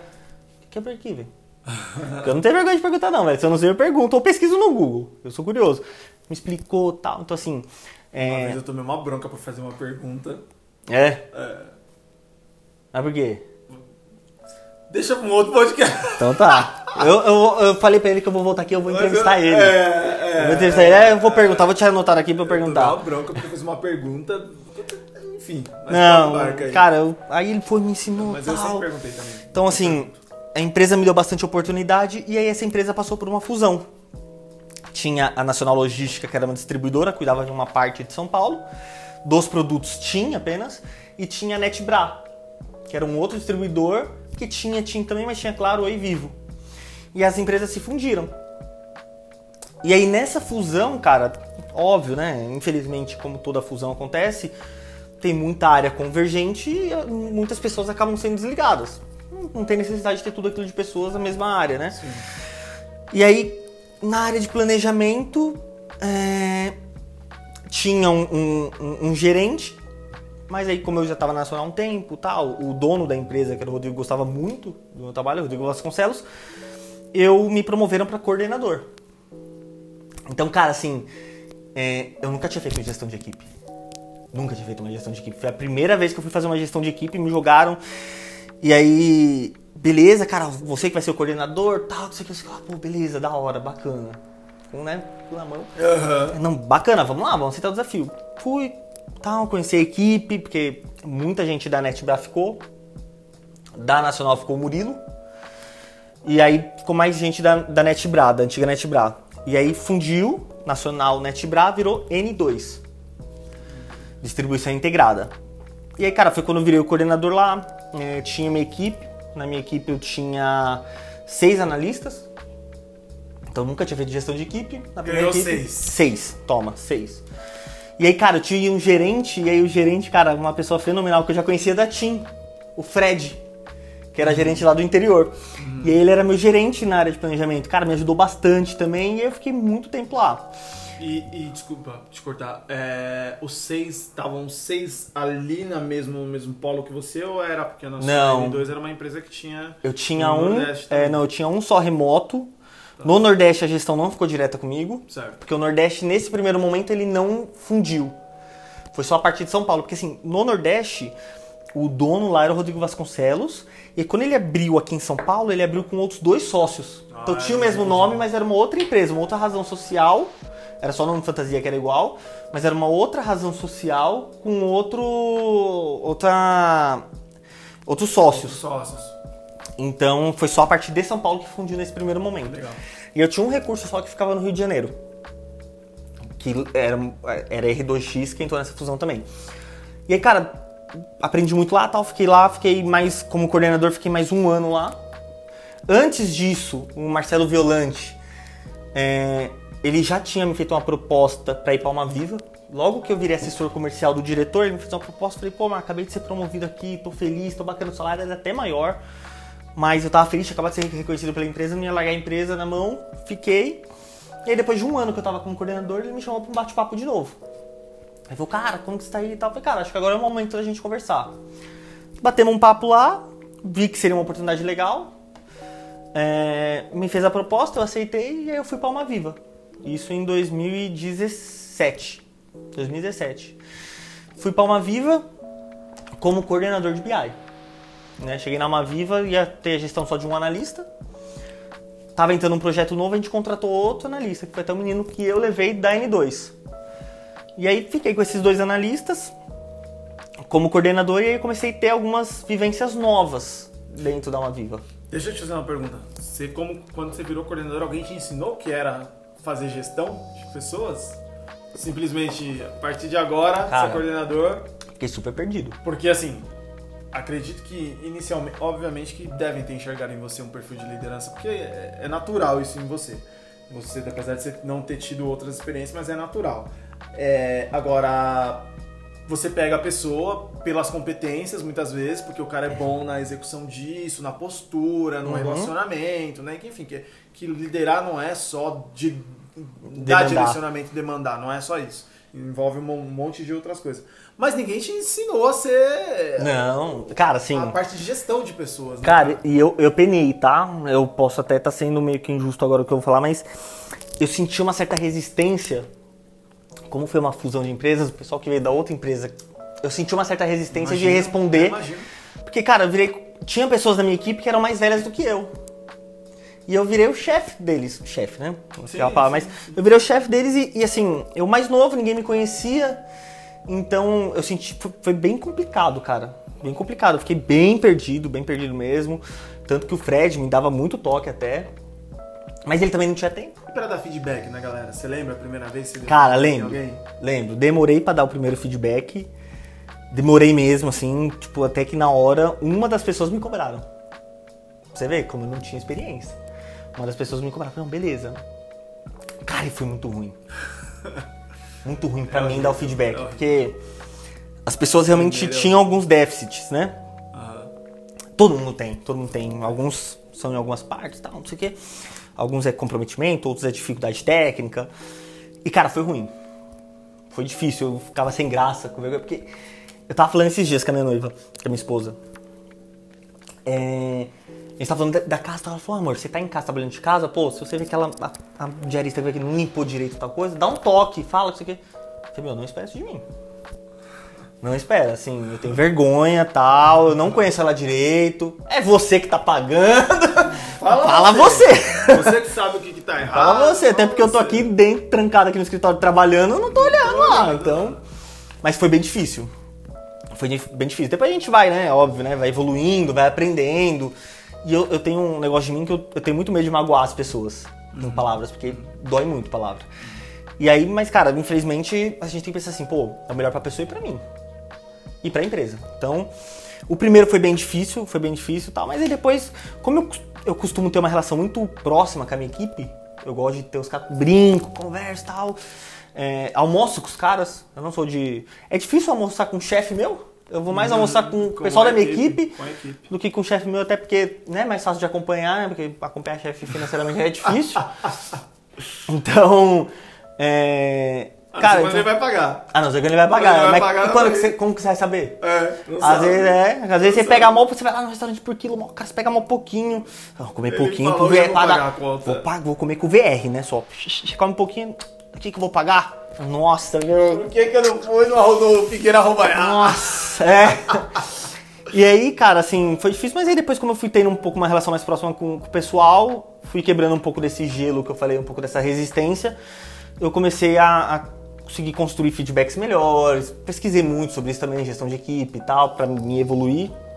Então ficou um pouco mais natural, ficou mais fácil. Não, mas é, é, é, é difícil. Não sei se você lembra da sua primeira vez, da primeira vez que você teve que demitir alguém. Eu lembro da minha primeira vez que eu teve que demi- demitir alguém. E aí foi tipo assim, eu entrei, aí falaram pra mim, no primeiro dia falaram pra mim, ó, tem umas cinco demissões aqui que a gente precisa fazer e que o supervisor anterior não tinha feito. Toma aí, você faz aí, por favor. Cara, difícil, cinco. Na, primeira, na primeira, cinco. Falei, cara, o que, que, eu, que eu falo? É difícil. É difícil, foi bem difícil, assim. A primeira não foi tão difícil, não, porque o cara já queria sair e tal, Quando então pessoa foi de né, boa. já tá chutando pra Agora, teve uma que foi meio tensa, cara, assim, teve uma que foi tensa. Mas já era na Alma Viva, foi tensa, porque o cara, pai de família tal, mas infelizmente Aham. era uma pessoa totalmente reativa feedback, era aquele cara que fala, não, eu sei, você, ensinar, eu sei. Aí o cara fazia errado. Você, pô, você falou que sabia, você não quis me ouvir, cara. Eu tô tentando te auxiliar, tô te tentando di- direcionar, isso aqui. Cara, pra você ter uma ideia, eu desliguei o cara no primeiro período de experiência. Porque não tinha como, não tinha como trabalhar com ele mesmo, assim. Então, é, é difícil. É difícil mesmo, desligamento é difícil. Mas, aí fiquei lá na N2, é, recebi a proposta do Marcelo de novo, tal, vamos, vamos, fui pra uma viva, recapitulando. Fiquei com dois analistas. Tinha seis, fui pra dois. É, cuidar de um projeto específico de adquirência. Ficamos tocando bastante tempo esse barco e aí eu comecei a ter experiências novas dentro da Alma. Comecei a ter mais é, interação com as demais áreas. Então eu interagia mais com o RH para ver a questão, ah, previsão de contratação das vagas, comecei a ter mais essa vivência, porque no outro eu cuidava mais da, da questão, cara, realizado, meta, montava apresentação, então eu não entrava, a- a- essa empresa ela não entrava, a parte de planejamento não entrava tanto em financeiro, né, Custo, Custo, nada, nada, nada. HC, não tinha, não tinha nada disso, não tinha nada disso. E aí, na Alma Viva, eu comecei a ter essa vivência. Então, comecei a cuidar tanto da parte de planejamento operacional e estratégico ali do negócio, e também comecei a cuidar da parte de planejamento financeiro. Legal. É, fazer provisão de custo, é, pouco aí comecei a entender de imposto, comecei a entender dos encargos, comecei a entender um pouco de, de CLT, o que, que você tem que pagar pro cara, o que, que você não tem que pagar tal. E era um negócio que era difícil de entrar na minha cabeça, difícil. Ficava eu e o Marcelo às vezes mexendo lá, tal, não sei o que, o Marcelo como gerente geral de operações, eu como coordenador de BI, ele, cara, me dava um apoio tal, não sei o que, não sei o que lá. E aí comecei a mexer com essa parte financeira meio que tó, empurrado. Empurrado. E fui mexendo, cara. Então eu cuidava da parte estratégica ali do negócio, planejamento estratégico operacional, e comecei a cuidar do financeiro. E a gente foi crescendo. Foi crescendo, cara. Dois analistas, Que quando, você- quando você chegou lá, tinha quantas operações? tinha duas só. E a gente tá falando do tamanho. Tinha uns Tá claro, já era 300 grande. promotores. Não, tinha uns 300 promotores. 300 promotores tinha lá. 300 promotores. E aí era claro, e a outra era rede. Eu entrei para cuidar mais de rede e tal. E aí comecei a cuidar de faturamento, fazer previsão de faturamento daquele negócio específico tal. E cuida de DRE, começa a olhar para previsão de custo. É, pô, vamos desligar o cara na experiência? Não vamos? Não sabia dessa questão, entendeu? Tipo, não gera custo. Comecei a aprender de CLT e tudo mais. E, e aí fui evoluindo, fui trabalhando lá dentro e a operação foi crescendo. Foi crescendo, foi crescendo. Ah, ganhei uma regional, puta, tem que contratar mais um analista. E vai ganhando, beleza, tô com três, contrata mais um. Tal, tal, tal. Chegou uma época que a gente tava com aproximadamente 1.100 promotores. E eu tava com, na minha equipe, 10 pessoas. 10 pessoas na minha equipe. Eu tinha nove analistas, um assistente financeiro, Desses nove analistas, um era analista financeiro também. E aí, a parte financeira já era toda minha. Já era a responsabilidade do tudo- Henrique. Tudo, tudo pra você. Então, toda reunião semanal, toda semana a gente apresentava para a empresa a projeção financeira, a projeção de custo, EBITDA, como que vai ser, tal, não sei o que, sei o que lá, primeira margem, segunda margem. E aí comecei a cuidar dessa parte, olhando também a parte estratégica do negócio, sempre voltado pro trade marketing, sempre fui exclusivo do trade marketing. É, e aí foi quando apareceu a oportunidade e aí eu fui promovido para gerente. né? Eu tive um diretor, o Rafael Bezerra, é, uma pessoa sensacional também, um ser humano incrível.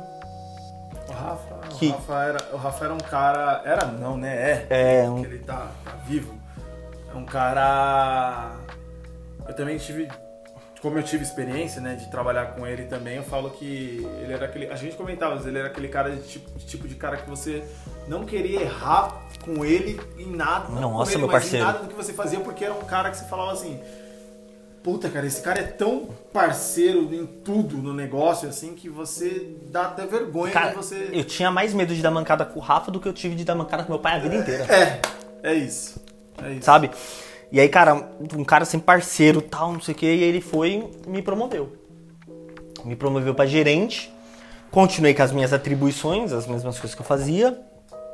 É, E cuidando só de trade marketing. Essa diretoria foi unificada com a diretoria de call center. E aí foi quando eu conheci é, mais uma pessoa sensacional, um cara também super crânio, super crânio, que é o Fábio Cerqueira. É, que direto ele tá fazendo lives aí pra falar de, de é, Customer Experience. Então, assim, é um cara que. Ah, é? hoje mesmo teve uma, cara, assim. É um cara sensacional, cara. Dedicado pela empresa, essas lives ou ao. ao, ao, ao Cara, é? Google Meet. Google Meet. Tem um cara, um cara de visão muito boa, assim, já foi de planejamento, é, já cuidou de diversas operações. Hoje ele é diretor lá na, na Uaviva, assim, é um cara que tem uma visão fora do comum. Fora do comum. E aí unificou, né? E a gente. E eu não conheci ele pessoalmente, porque acontece, nessa época minha noiva morava em Maceió. E eu quase todo final de semana eu ia pra lá passar o final de semana com ela ou ela vinha. Ô, Maceió. Pois é. E aí, cara, eu fui pra lá na pandemia, passar o final de semana com ela, cancelar todos os meus voos, não conseguia voltar pra São Paulo. Eu lembro, eu lembro. Eu, lembro. Eu fiquei um mês preso em Maceió. lembro, não lembro, não certo. tenha sido ruim, mas eu fiquei um mês preso em Maceió sem conseguir voltar. E aí foi quando entrou esse diretor novo, meu contato com ele era só, pô, por vídeo e tal, aqui, isso aqui lá, pra fechar os números, vamos montar plano, pô, tem que ver aqui, vai demitir, quanto que vai custar, cara, aquela loucura, você virando madrugada, trabalhando pra fazer provisionamento de custo, como que vai ser o DRE, como que vai ser a margem, como que vai fechar o ano. Não, e a gente tá falando assim, às vezes as pessoas não. Pô, quantas Cara. vezes na madrugada a gente não se falava, tipo, eu lá em Recife, você em São Paulo, Nossa. tipo, pra fechar provisionamento de receita. Não, meu parceiro, é, é, é assim, é um negócio que você tem que gostar muito de fazer, muito de fazer, porque o planejamento é um negócio que se der bosta agora, meu telefone tocar, vai dar merda, a gente tem que parar e fazer o, o- o que tiver que fazer. fazer. é. Entrou essa pessoa nova aí na, na minha vida profissional, que foi o Fábio, que me deu muitos direcionamentos, aprendi e aprendo ainda muito com ele, porque a gente tá na mesma empresa ainda, eu ainda faço parte da diretoria dele. E, e, cara, foi um cara que olhou pra mim, a gente se deu bem desde o começo, olhou pra mim, viu um potencial em mim e falou assim, cara, eu vou te puxar pro call center. Eu falei, cara, eu não manjo nada de call center. Nada. Nada, nada, nada. Ele, não, não tem problema, eu vou te ensinar. Ele falou, o que eu preciso é de alguém disposto a aprender. Você quer aprender? Eu falei, quero, cara, eu tô fechado com você. Eu vou te pôr no call center, eu vou te puxar. Eu falei, beleza, então vamos. E aí, cara, foi quando eu entrei pro planejamento do call center. Hoje você tá com os dois? Hoje eu tô com os dois, cuido tanto do trade quanto do call center. E aí fiquei um tempo de, respondendo diretamente pro, pro Fábio, na parte do planejamento, assumi uma equipe do planejamento que já tinha lá. Sempre deixei claro com todo mundo que, da, da equipe, cara, tô chegando agora, tenho três anos de empresa na época, mas três anos de trade. Não conheço nada de call center. Então eu vou precisar muito de vocês. Muito de vocês. Quero aprender muito com vocês e quero poder ensinar também um pouquinho do que eu aprendi lá, trazer Sim, pra cá e a gente ter uma sinergia. A gente, né, assim, são operações muito rápidas, muito velozes, as coisas acontecem muito dinâmica e tal. Sim. E é, e é uma, uma pegada diferente do call center, não que o call center não tenha também todo o dinamismo que eu acredito que tenha. Mas que, pô. Não, mas é, são, são várias situações. A gente falou, um dia de chuva, pronto, eu já não consegue trabalhar, É. já tem um ABS, o cliente já não me paga por aquele dia que o cara não foi. Então, Diferente. é, é complicado. E aí, cara, assim, é, foi quando ele falou isso pra mim, eu aceitei, e aí, cara, ele começou a me desenvolver, aprendi muita coisa. É, a, a, a minha esposa também, ela é da área de call center, então, porra, ela me deu muito apoio, muito apoio, muita coisa, tipo, eu não sabia, tal, cara, o que, que é TMA? Amor, o que, é TMA? Ela me explicava, ó, TMA é isso, o que, é jequim? Tal, então, assim, muita, muito termo do call center eu perguntava pra ela. Dava pra ela. Perguntava pra ela, porque eu já também queria chegar pro meu chefe e falar, pô, já aprendi o que é isso, tal, não sei o que, comecei a ver videoaula de dimensionamento, não sei o que. Então, cara, estudei bastante, fui atrás pra entrar. E aí, até hoje eu tô no call center. Hoje eu não respondo mais diretamente pro Fábio Cerqueira, por mais que eu tenha muito contato com ele ainda. Tô na diretoria dele, mas não respondo diretamente pra ele. Tô agora direto na área de planejamento, respondendo para um superintendente de planejamento. que também é uma pessoa que, que tá me ensinando muito, muito. Então, tô tocando esse barco agora aí, cara. Aprendendo um negócio novo do call center, tocando meu negócio antigo ali do trade, que é um negócio que eu amo muito, gosto muito de fazer. Falei, cara, me coloquem onde eu, vocês quiserem, É, só não me tirem do o trade. Não trade. Não me tirem do trade. E a gente tá nessa tocada, cara. Legal, cara, legal. E o que, que você, você acredita que o que contribui, assim, qual foi o grande aprendizado que você teve até aqui, assim, de questão de carreira, assim, cara? O que, que você fala, assim, que, pô, cara, isso é o que fez diferença pra eu conseguir chegar? Porque a gente tava falando lá do começo e você comentou muito, da, até perguntei a questão de sorte e tal e tudo mais, mas você deu um boom, assim, cara, de carreira muito legal, muito legal. Você é novo, é, tá numa posição de gestor de uma multinacional, que é uma empresa grande, com muitos colaboradores, principalmente o call center é gigantesco, Sim. né? E você ali cuidando de, de, de- análises que são importantíssimas para a companhia.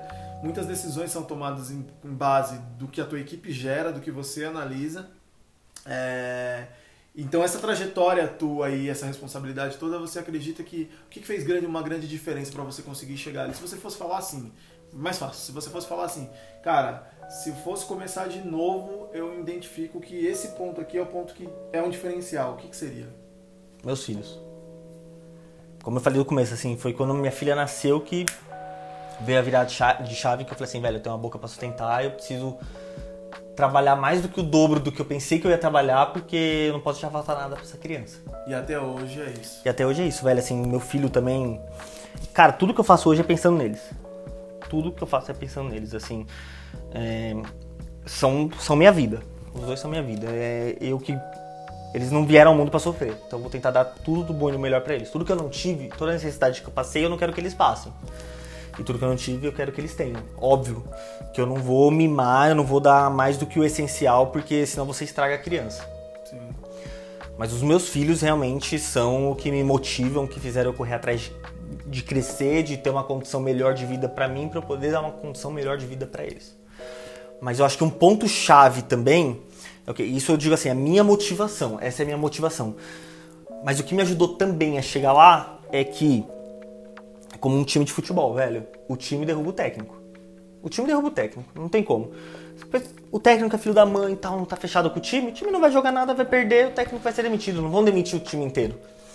Então, cara, assim, eu acho que, que a gestão, a liderança, é, tem que ser um negócio muito tranquilo, muito suave. Muito suave.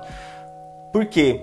Tem que ser próximo do, do- do- dos seus liderados, cara, porque se eles não quiserem fazer por você, se eles não tiverem fechado com você, já era, cara. Se você for aquele chefe chato que todo mundo critica, o dia que você precisar que fique até tarde, não vai ficar. É, Não vai ficar, velho. Tipo, ah não, mano, por que, que eu vou ficar? Velho, eu já cansei de virar a noite com analista meu. Eu não ia fazer nada. Porque era o, o trabalho que eles estavam fazendo, eu nem sabia. Porque você vai chegando num nível que você não sabe fazer tudo. Você conhece o conceito, mas você não sabe como que o cara desenvolveu o arquivo que ele trabalha. Não, é por isso que a gente precisa de pessoas boas. Exatamente, que, então- que sabem. Só que o acontece, cara, a gente virava madrugada lá na, na empresa pra fazer alguns processos, os analistas lá fazendo, eu tava lá com eles. Eu, tipo assim, conversando, ajudando.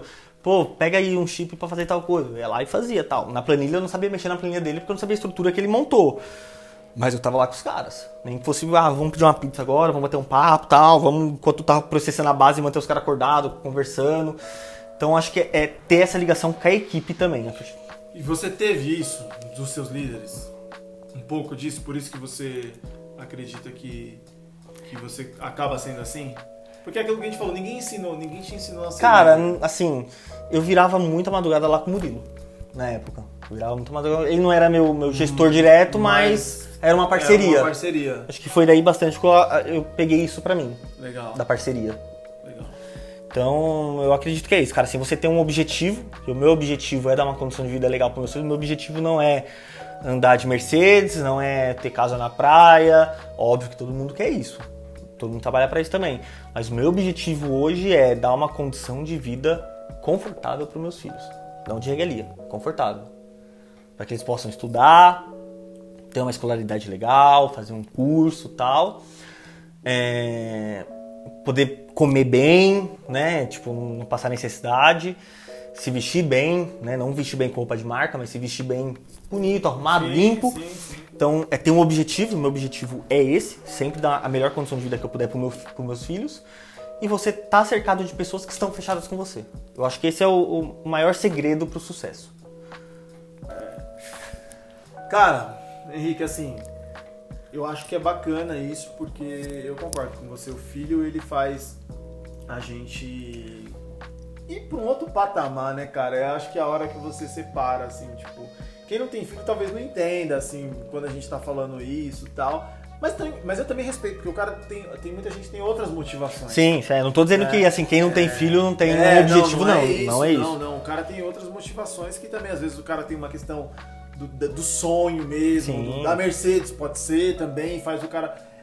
Assim, faz parte. Cada um tem aí, né, a tua, o teu, a tua motivação, né? E a tua trajetória é muito legal, cara. Assim, tem muita coisa que você falou aqui que eu não sabia, que eu não fazia ideia. Né, assim, a parte que eu curti é que você foi. Mano, você trabalhou no. no como é que é o nome da chácara? Na chácara encantada, Chácara velho. Encantada, velho. A Chácara Encantada. Era tio Rick. Meu, eu amo muito da Chácara Encantada. Não sabia disso. Ai. Mas, assim, mas falando da tua trajetória de, de carreira, cara, é uma trajetória de sucesso. É isso que eu falo, você entendeu? Porque, assim, é o que eu falei, desde o início do podcast, é, eu queria falar com pessoas que são pessoas que têm uma trajetória de sucesso. Você começa a olhar é, a vida pessoal da pessoa, né, a questão pessoal, familiar, e aí você vê que tem um monte de coisas tal que acontecem na vida da pessoa e que a pessoa venceu um monte de porque você também, assim, de repente, quando você comentou da questão da separação do teu pai, você poderia ter tratado isso como um problemaço na Uhum. tua vida e que influenciasse de uma forma negativa.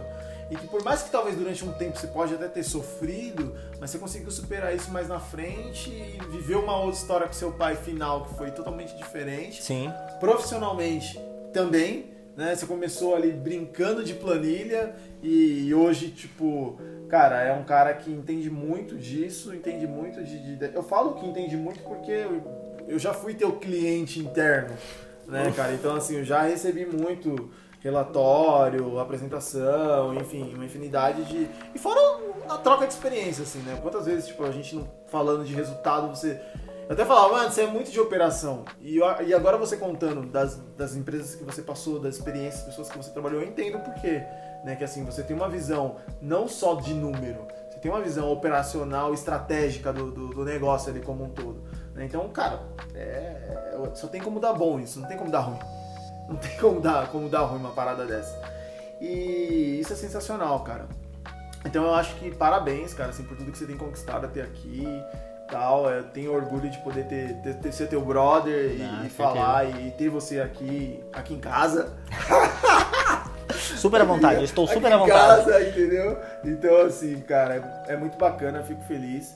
E, e, fico- e a Cíntia também é uma pessoa que, inclusive, a Cíntia é uma das mulheres que a gente vai trazer pra falar aqui, que também sei que tem.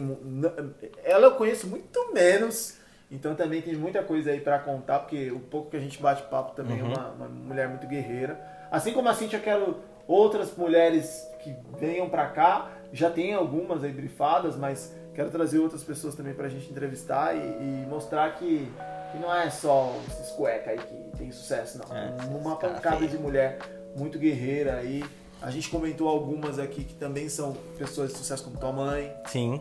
né? É, e várias outras. A mãe do Léo, que é uma pessoa que participou aqui também no podcast, a mãe do Júnior, enfim. Várias Donas Marias. Várias, várias, várias, várias. Que, cara, que sem falar de, de- Só de não falar de vida profissional, elas já são um exemplo de sucesso. Não, é certeza.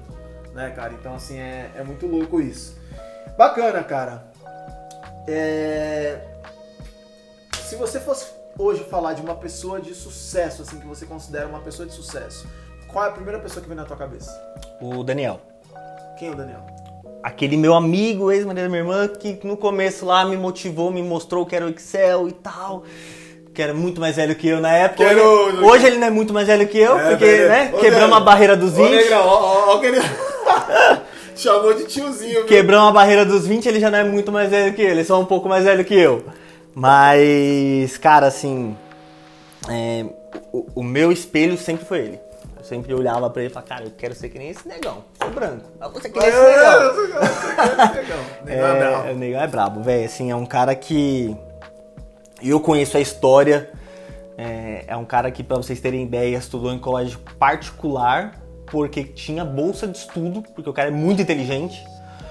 É, ele dava aula de reforço para os alunos da sala dele. Você tem uma ideia da inteligência do cara, velho? Não conta muito, não. Não, só eu tô dando um Não conta muito, spoilerzinho. não. É, não conta muito, não, porque. Vocês vão ver ele aqui. Da- Daniel vai, vai colar aqui. Vai Então, assim, cara, aqui, ele. é, é, é um cara que, que, que eu admiro, que eu tiro o chapéu e, e se eu pudesse ser um terço do profissional que ele é, cara, eu já sou uma pessoa de sucesso. Que é um cara sensacional. Profissional e na vida pessoal. Um ser humano incrível, velho. Incrível. E ele ainda te deu uma sobrinha, né? E ainda me deu uma sobrinha e afilhada. Ainda me deu pra batizar. Ainda. Sou. Ah, que legal, cara. Então, é, se eu for te falar ser uma pessoa de sucesso, que eu me espelho muito, que um dia eu quero tentar ser igual, é o Daniel. Caramba, cara. Do caramba. Do caralho. Foda, o cara é foda. Do caralho. É, negrão. Você tem que estar aqui, cara. Você tem que estar aqui. Já falei com você e você tem que estar aqui, velho. Tô te, tô te esperando. Você tá me devendo a data. Só tá me É. devendo a data. Mas vai rolar, vai rolar. Vem de colete. Vem de, vem de colete. Se vir de moto, tem que usar colete. Não, não, é, é. Se vir de moto, ele tem que vir com aquele coletão dele e tal. Não, tem um amigo meu que. Carlão, eu quero entrevistar você, cara. Aí o Carlão é do Abutres. E o Carlão tava sempre de. Você conhece o Carlão falando isso? Não. Não, o Carlão trabalhou na TIM também um tempão. Não, por nome não lembro, Não? Carlão é do Abutres. Carlão andava. com- de- Ele ia nas festas de aniversário com o colégio. É, não, o Daniel também tem que usar colete. Tá? É, o Daniel- bacana, cara, bacana. Eu acho que, meu, foi muito bom esse nosso bate-papo. É uma coisa que eu falo pra todo mundo, assim, a gente não percebe o tempo passar. Eu tava te falando aqui que, cara, o tempo passou e eu lembro que você falou, não, meu podcast tem que vai ser rápido e tal, não sei o que. 40 minutinhos. Velho, não tem como, não tem como, não tem como. A gente tem muita história pra contar. E Sim, dava pra gente sim, continuar dava. aqui, vixe, por horas e horas. Mas eu acho que o- o- o- os principais pontos aqui, acho que deu pra, pra pegar, cara, assim, a tua resiliência, persistência. Uma coisa que você não falou, e que eu acho que isso é muito bom, cara. Você comentou sobre, mas não enfatizou isso, é relacionamento, cara. O teu, relacionamento com gestão, tanto com a equipe quanto com os gestores. É, hoje você tá do lado de um cara que é mestre nisso, que eu sou, sou fã, que é o Viola. É. Violante, tipo, cara, é, eu acho que ele é mestre nesse, nesse ponto assim há muito tempo, desde que eu conheço ele. Enfim. Mas é eu acho que. E eu acho que você já tem muito isso também, cara, assim, de, de relacionamento com, com gestão tal, e em todas as, em todas as partes ali, eu acho. Porque a tua área, principalmente, né, cara, é uma área que tem que estar bem relacionada com todo mundo dentro da companhia. Porque senão não, não Tem, funciona não, em velho, alguns não- momentos, né, cara? Não funciona. Todo mundo depende de alguém, velho. É. Todo mundo depende de alguém. Todo mundo um dia vai precisar de uma ajuda de alguém, então. Legal. E você pensa ainda no, no- em outros passos, cara, assim, profissionalmente? Você acha que você já chegou no, no, no- no- máximo, assim? Ou você Não, ainda não, tem, não, não. Você ainda tem planos de... de- Não, cara, acho que é, assim, todo mundo acho que tá no meio corporativo tem sempre aquela ambição, né, de de tá sempre subindo, velho, sempre subindo. Então, sonho, sim, hoje eu sou gerente, sonho com uma gerência geral, uma superintendência, uma diretoria. É, eu tinha uma meta de até os 30 anos virar gerente, eu virei com 27. É, quando eu virei gerente a primeira vez, eu acho que eu tinha saído. Então, 26, então 27. é, eu tinha esse meu objetivo de até os 30 ser gerente, eu virei com 27, então meu objetivo que era virar diretor até os 45, talvez eu possa Menos, puxar um pouquinho. Menos, com menos. Mas, cara, sou muito feliz com o que eu faço hoje, sou muito feliz com a posição que eu tenho hoje, com a empresa que eu trabalho hoje, com os meus liderados, com os líderes que eu tenho hoje. Então, eu não vou te dizer assim, ah, você tá satisfeito. Satisfeito eu não tô porque eu quero mais. Eu quero mais.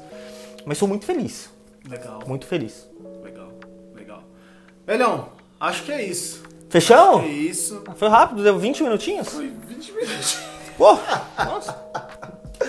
Cara, obrigado, obrigado mais uma vez aí por você ter disposto do teu tempo, porque a gente também pegou um horário, mas eu acho que esse horário é bom pra gravar. Eu É. falei, eu falei, pro- falei pro Júnior isso também, é bom pra gravar porque é mais tranquilo, não tem tanto barulho e tal, e dá pra gente trocar uma ideia e tomar chá de bolo. É, agora é duas horas da manhã, mas tá, tá tranquilo. Duas horas da manhã, mas tá tudo certo, E entendeu? o negão faz um chazinho top, viu? Viu, cara? Quem, quem quiser provar chá de bolo, tá convidado. Chazinho bom. Receita. Hum, tava quente. Tava quente? É. Receita exclusiva da casa, entendeu? Muito bom. Mas isso é influência porque eu já vim aqui tomar chá de bolo algumas outras vezes, entendeu? Então eu aprendi com o cara que morava aqui antes, né? Bichão, mas é isso, cara. Obrigado mesmo aí por ter participado desse momento. É, o objetivo do podcast, como eu falo, é deixar esse registro. pro- o, o principal objetivo, quando eu criei isso, quando eu criei, tive a ideia, na verdade, de começar a gravar podcast, era que num determinado momento da vida que eu não voltar aqui, meu filho pudesse olhar e falasse o que meu pai já fez na vida Show, e ter essa muito imagem. bacana. E cara, então a contribuição é, tua também vai servir a mesma coisa pro Pedro, pra Mel. Sim, sim, não tenho dúvidas. Pros próximos filhos aí que, que você vai ter. Vários. Vamos abater imposto de renda. Filho abate imposto de renda. É, filho ajuda pra ter imposto de renda, velho. Filho ajuda. Mas legal, cara. Então, galera, muito obrigado por você que ficou até aqui no final do vídeo. É, ou do áudio aí, você que tá no Spotify, no Deezer, no Apple Podcast, no é, Google Play, enfim, todas as plataformas digitais que nós estamos. Muito obrigado por ter ficado até aqui. Espero que a história do Henrique, assim como a dos outros participantes, contribua aí na tua vida. E é isso, não se esqueça, se inscreve no canal, se inscreve no canal, clica no sininho, ativa a notificação, comenta e vem com a gente, vem com a gente, que isso é só o começo. Beleza? Irmão, Ti! Satisfação, Valeu, irmão. irmão. Você é o tamo cara, junto, mano. cara. Obrigadão pelo Valeu, convite. galera! É nóis! É nóis!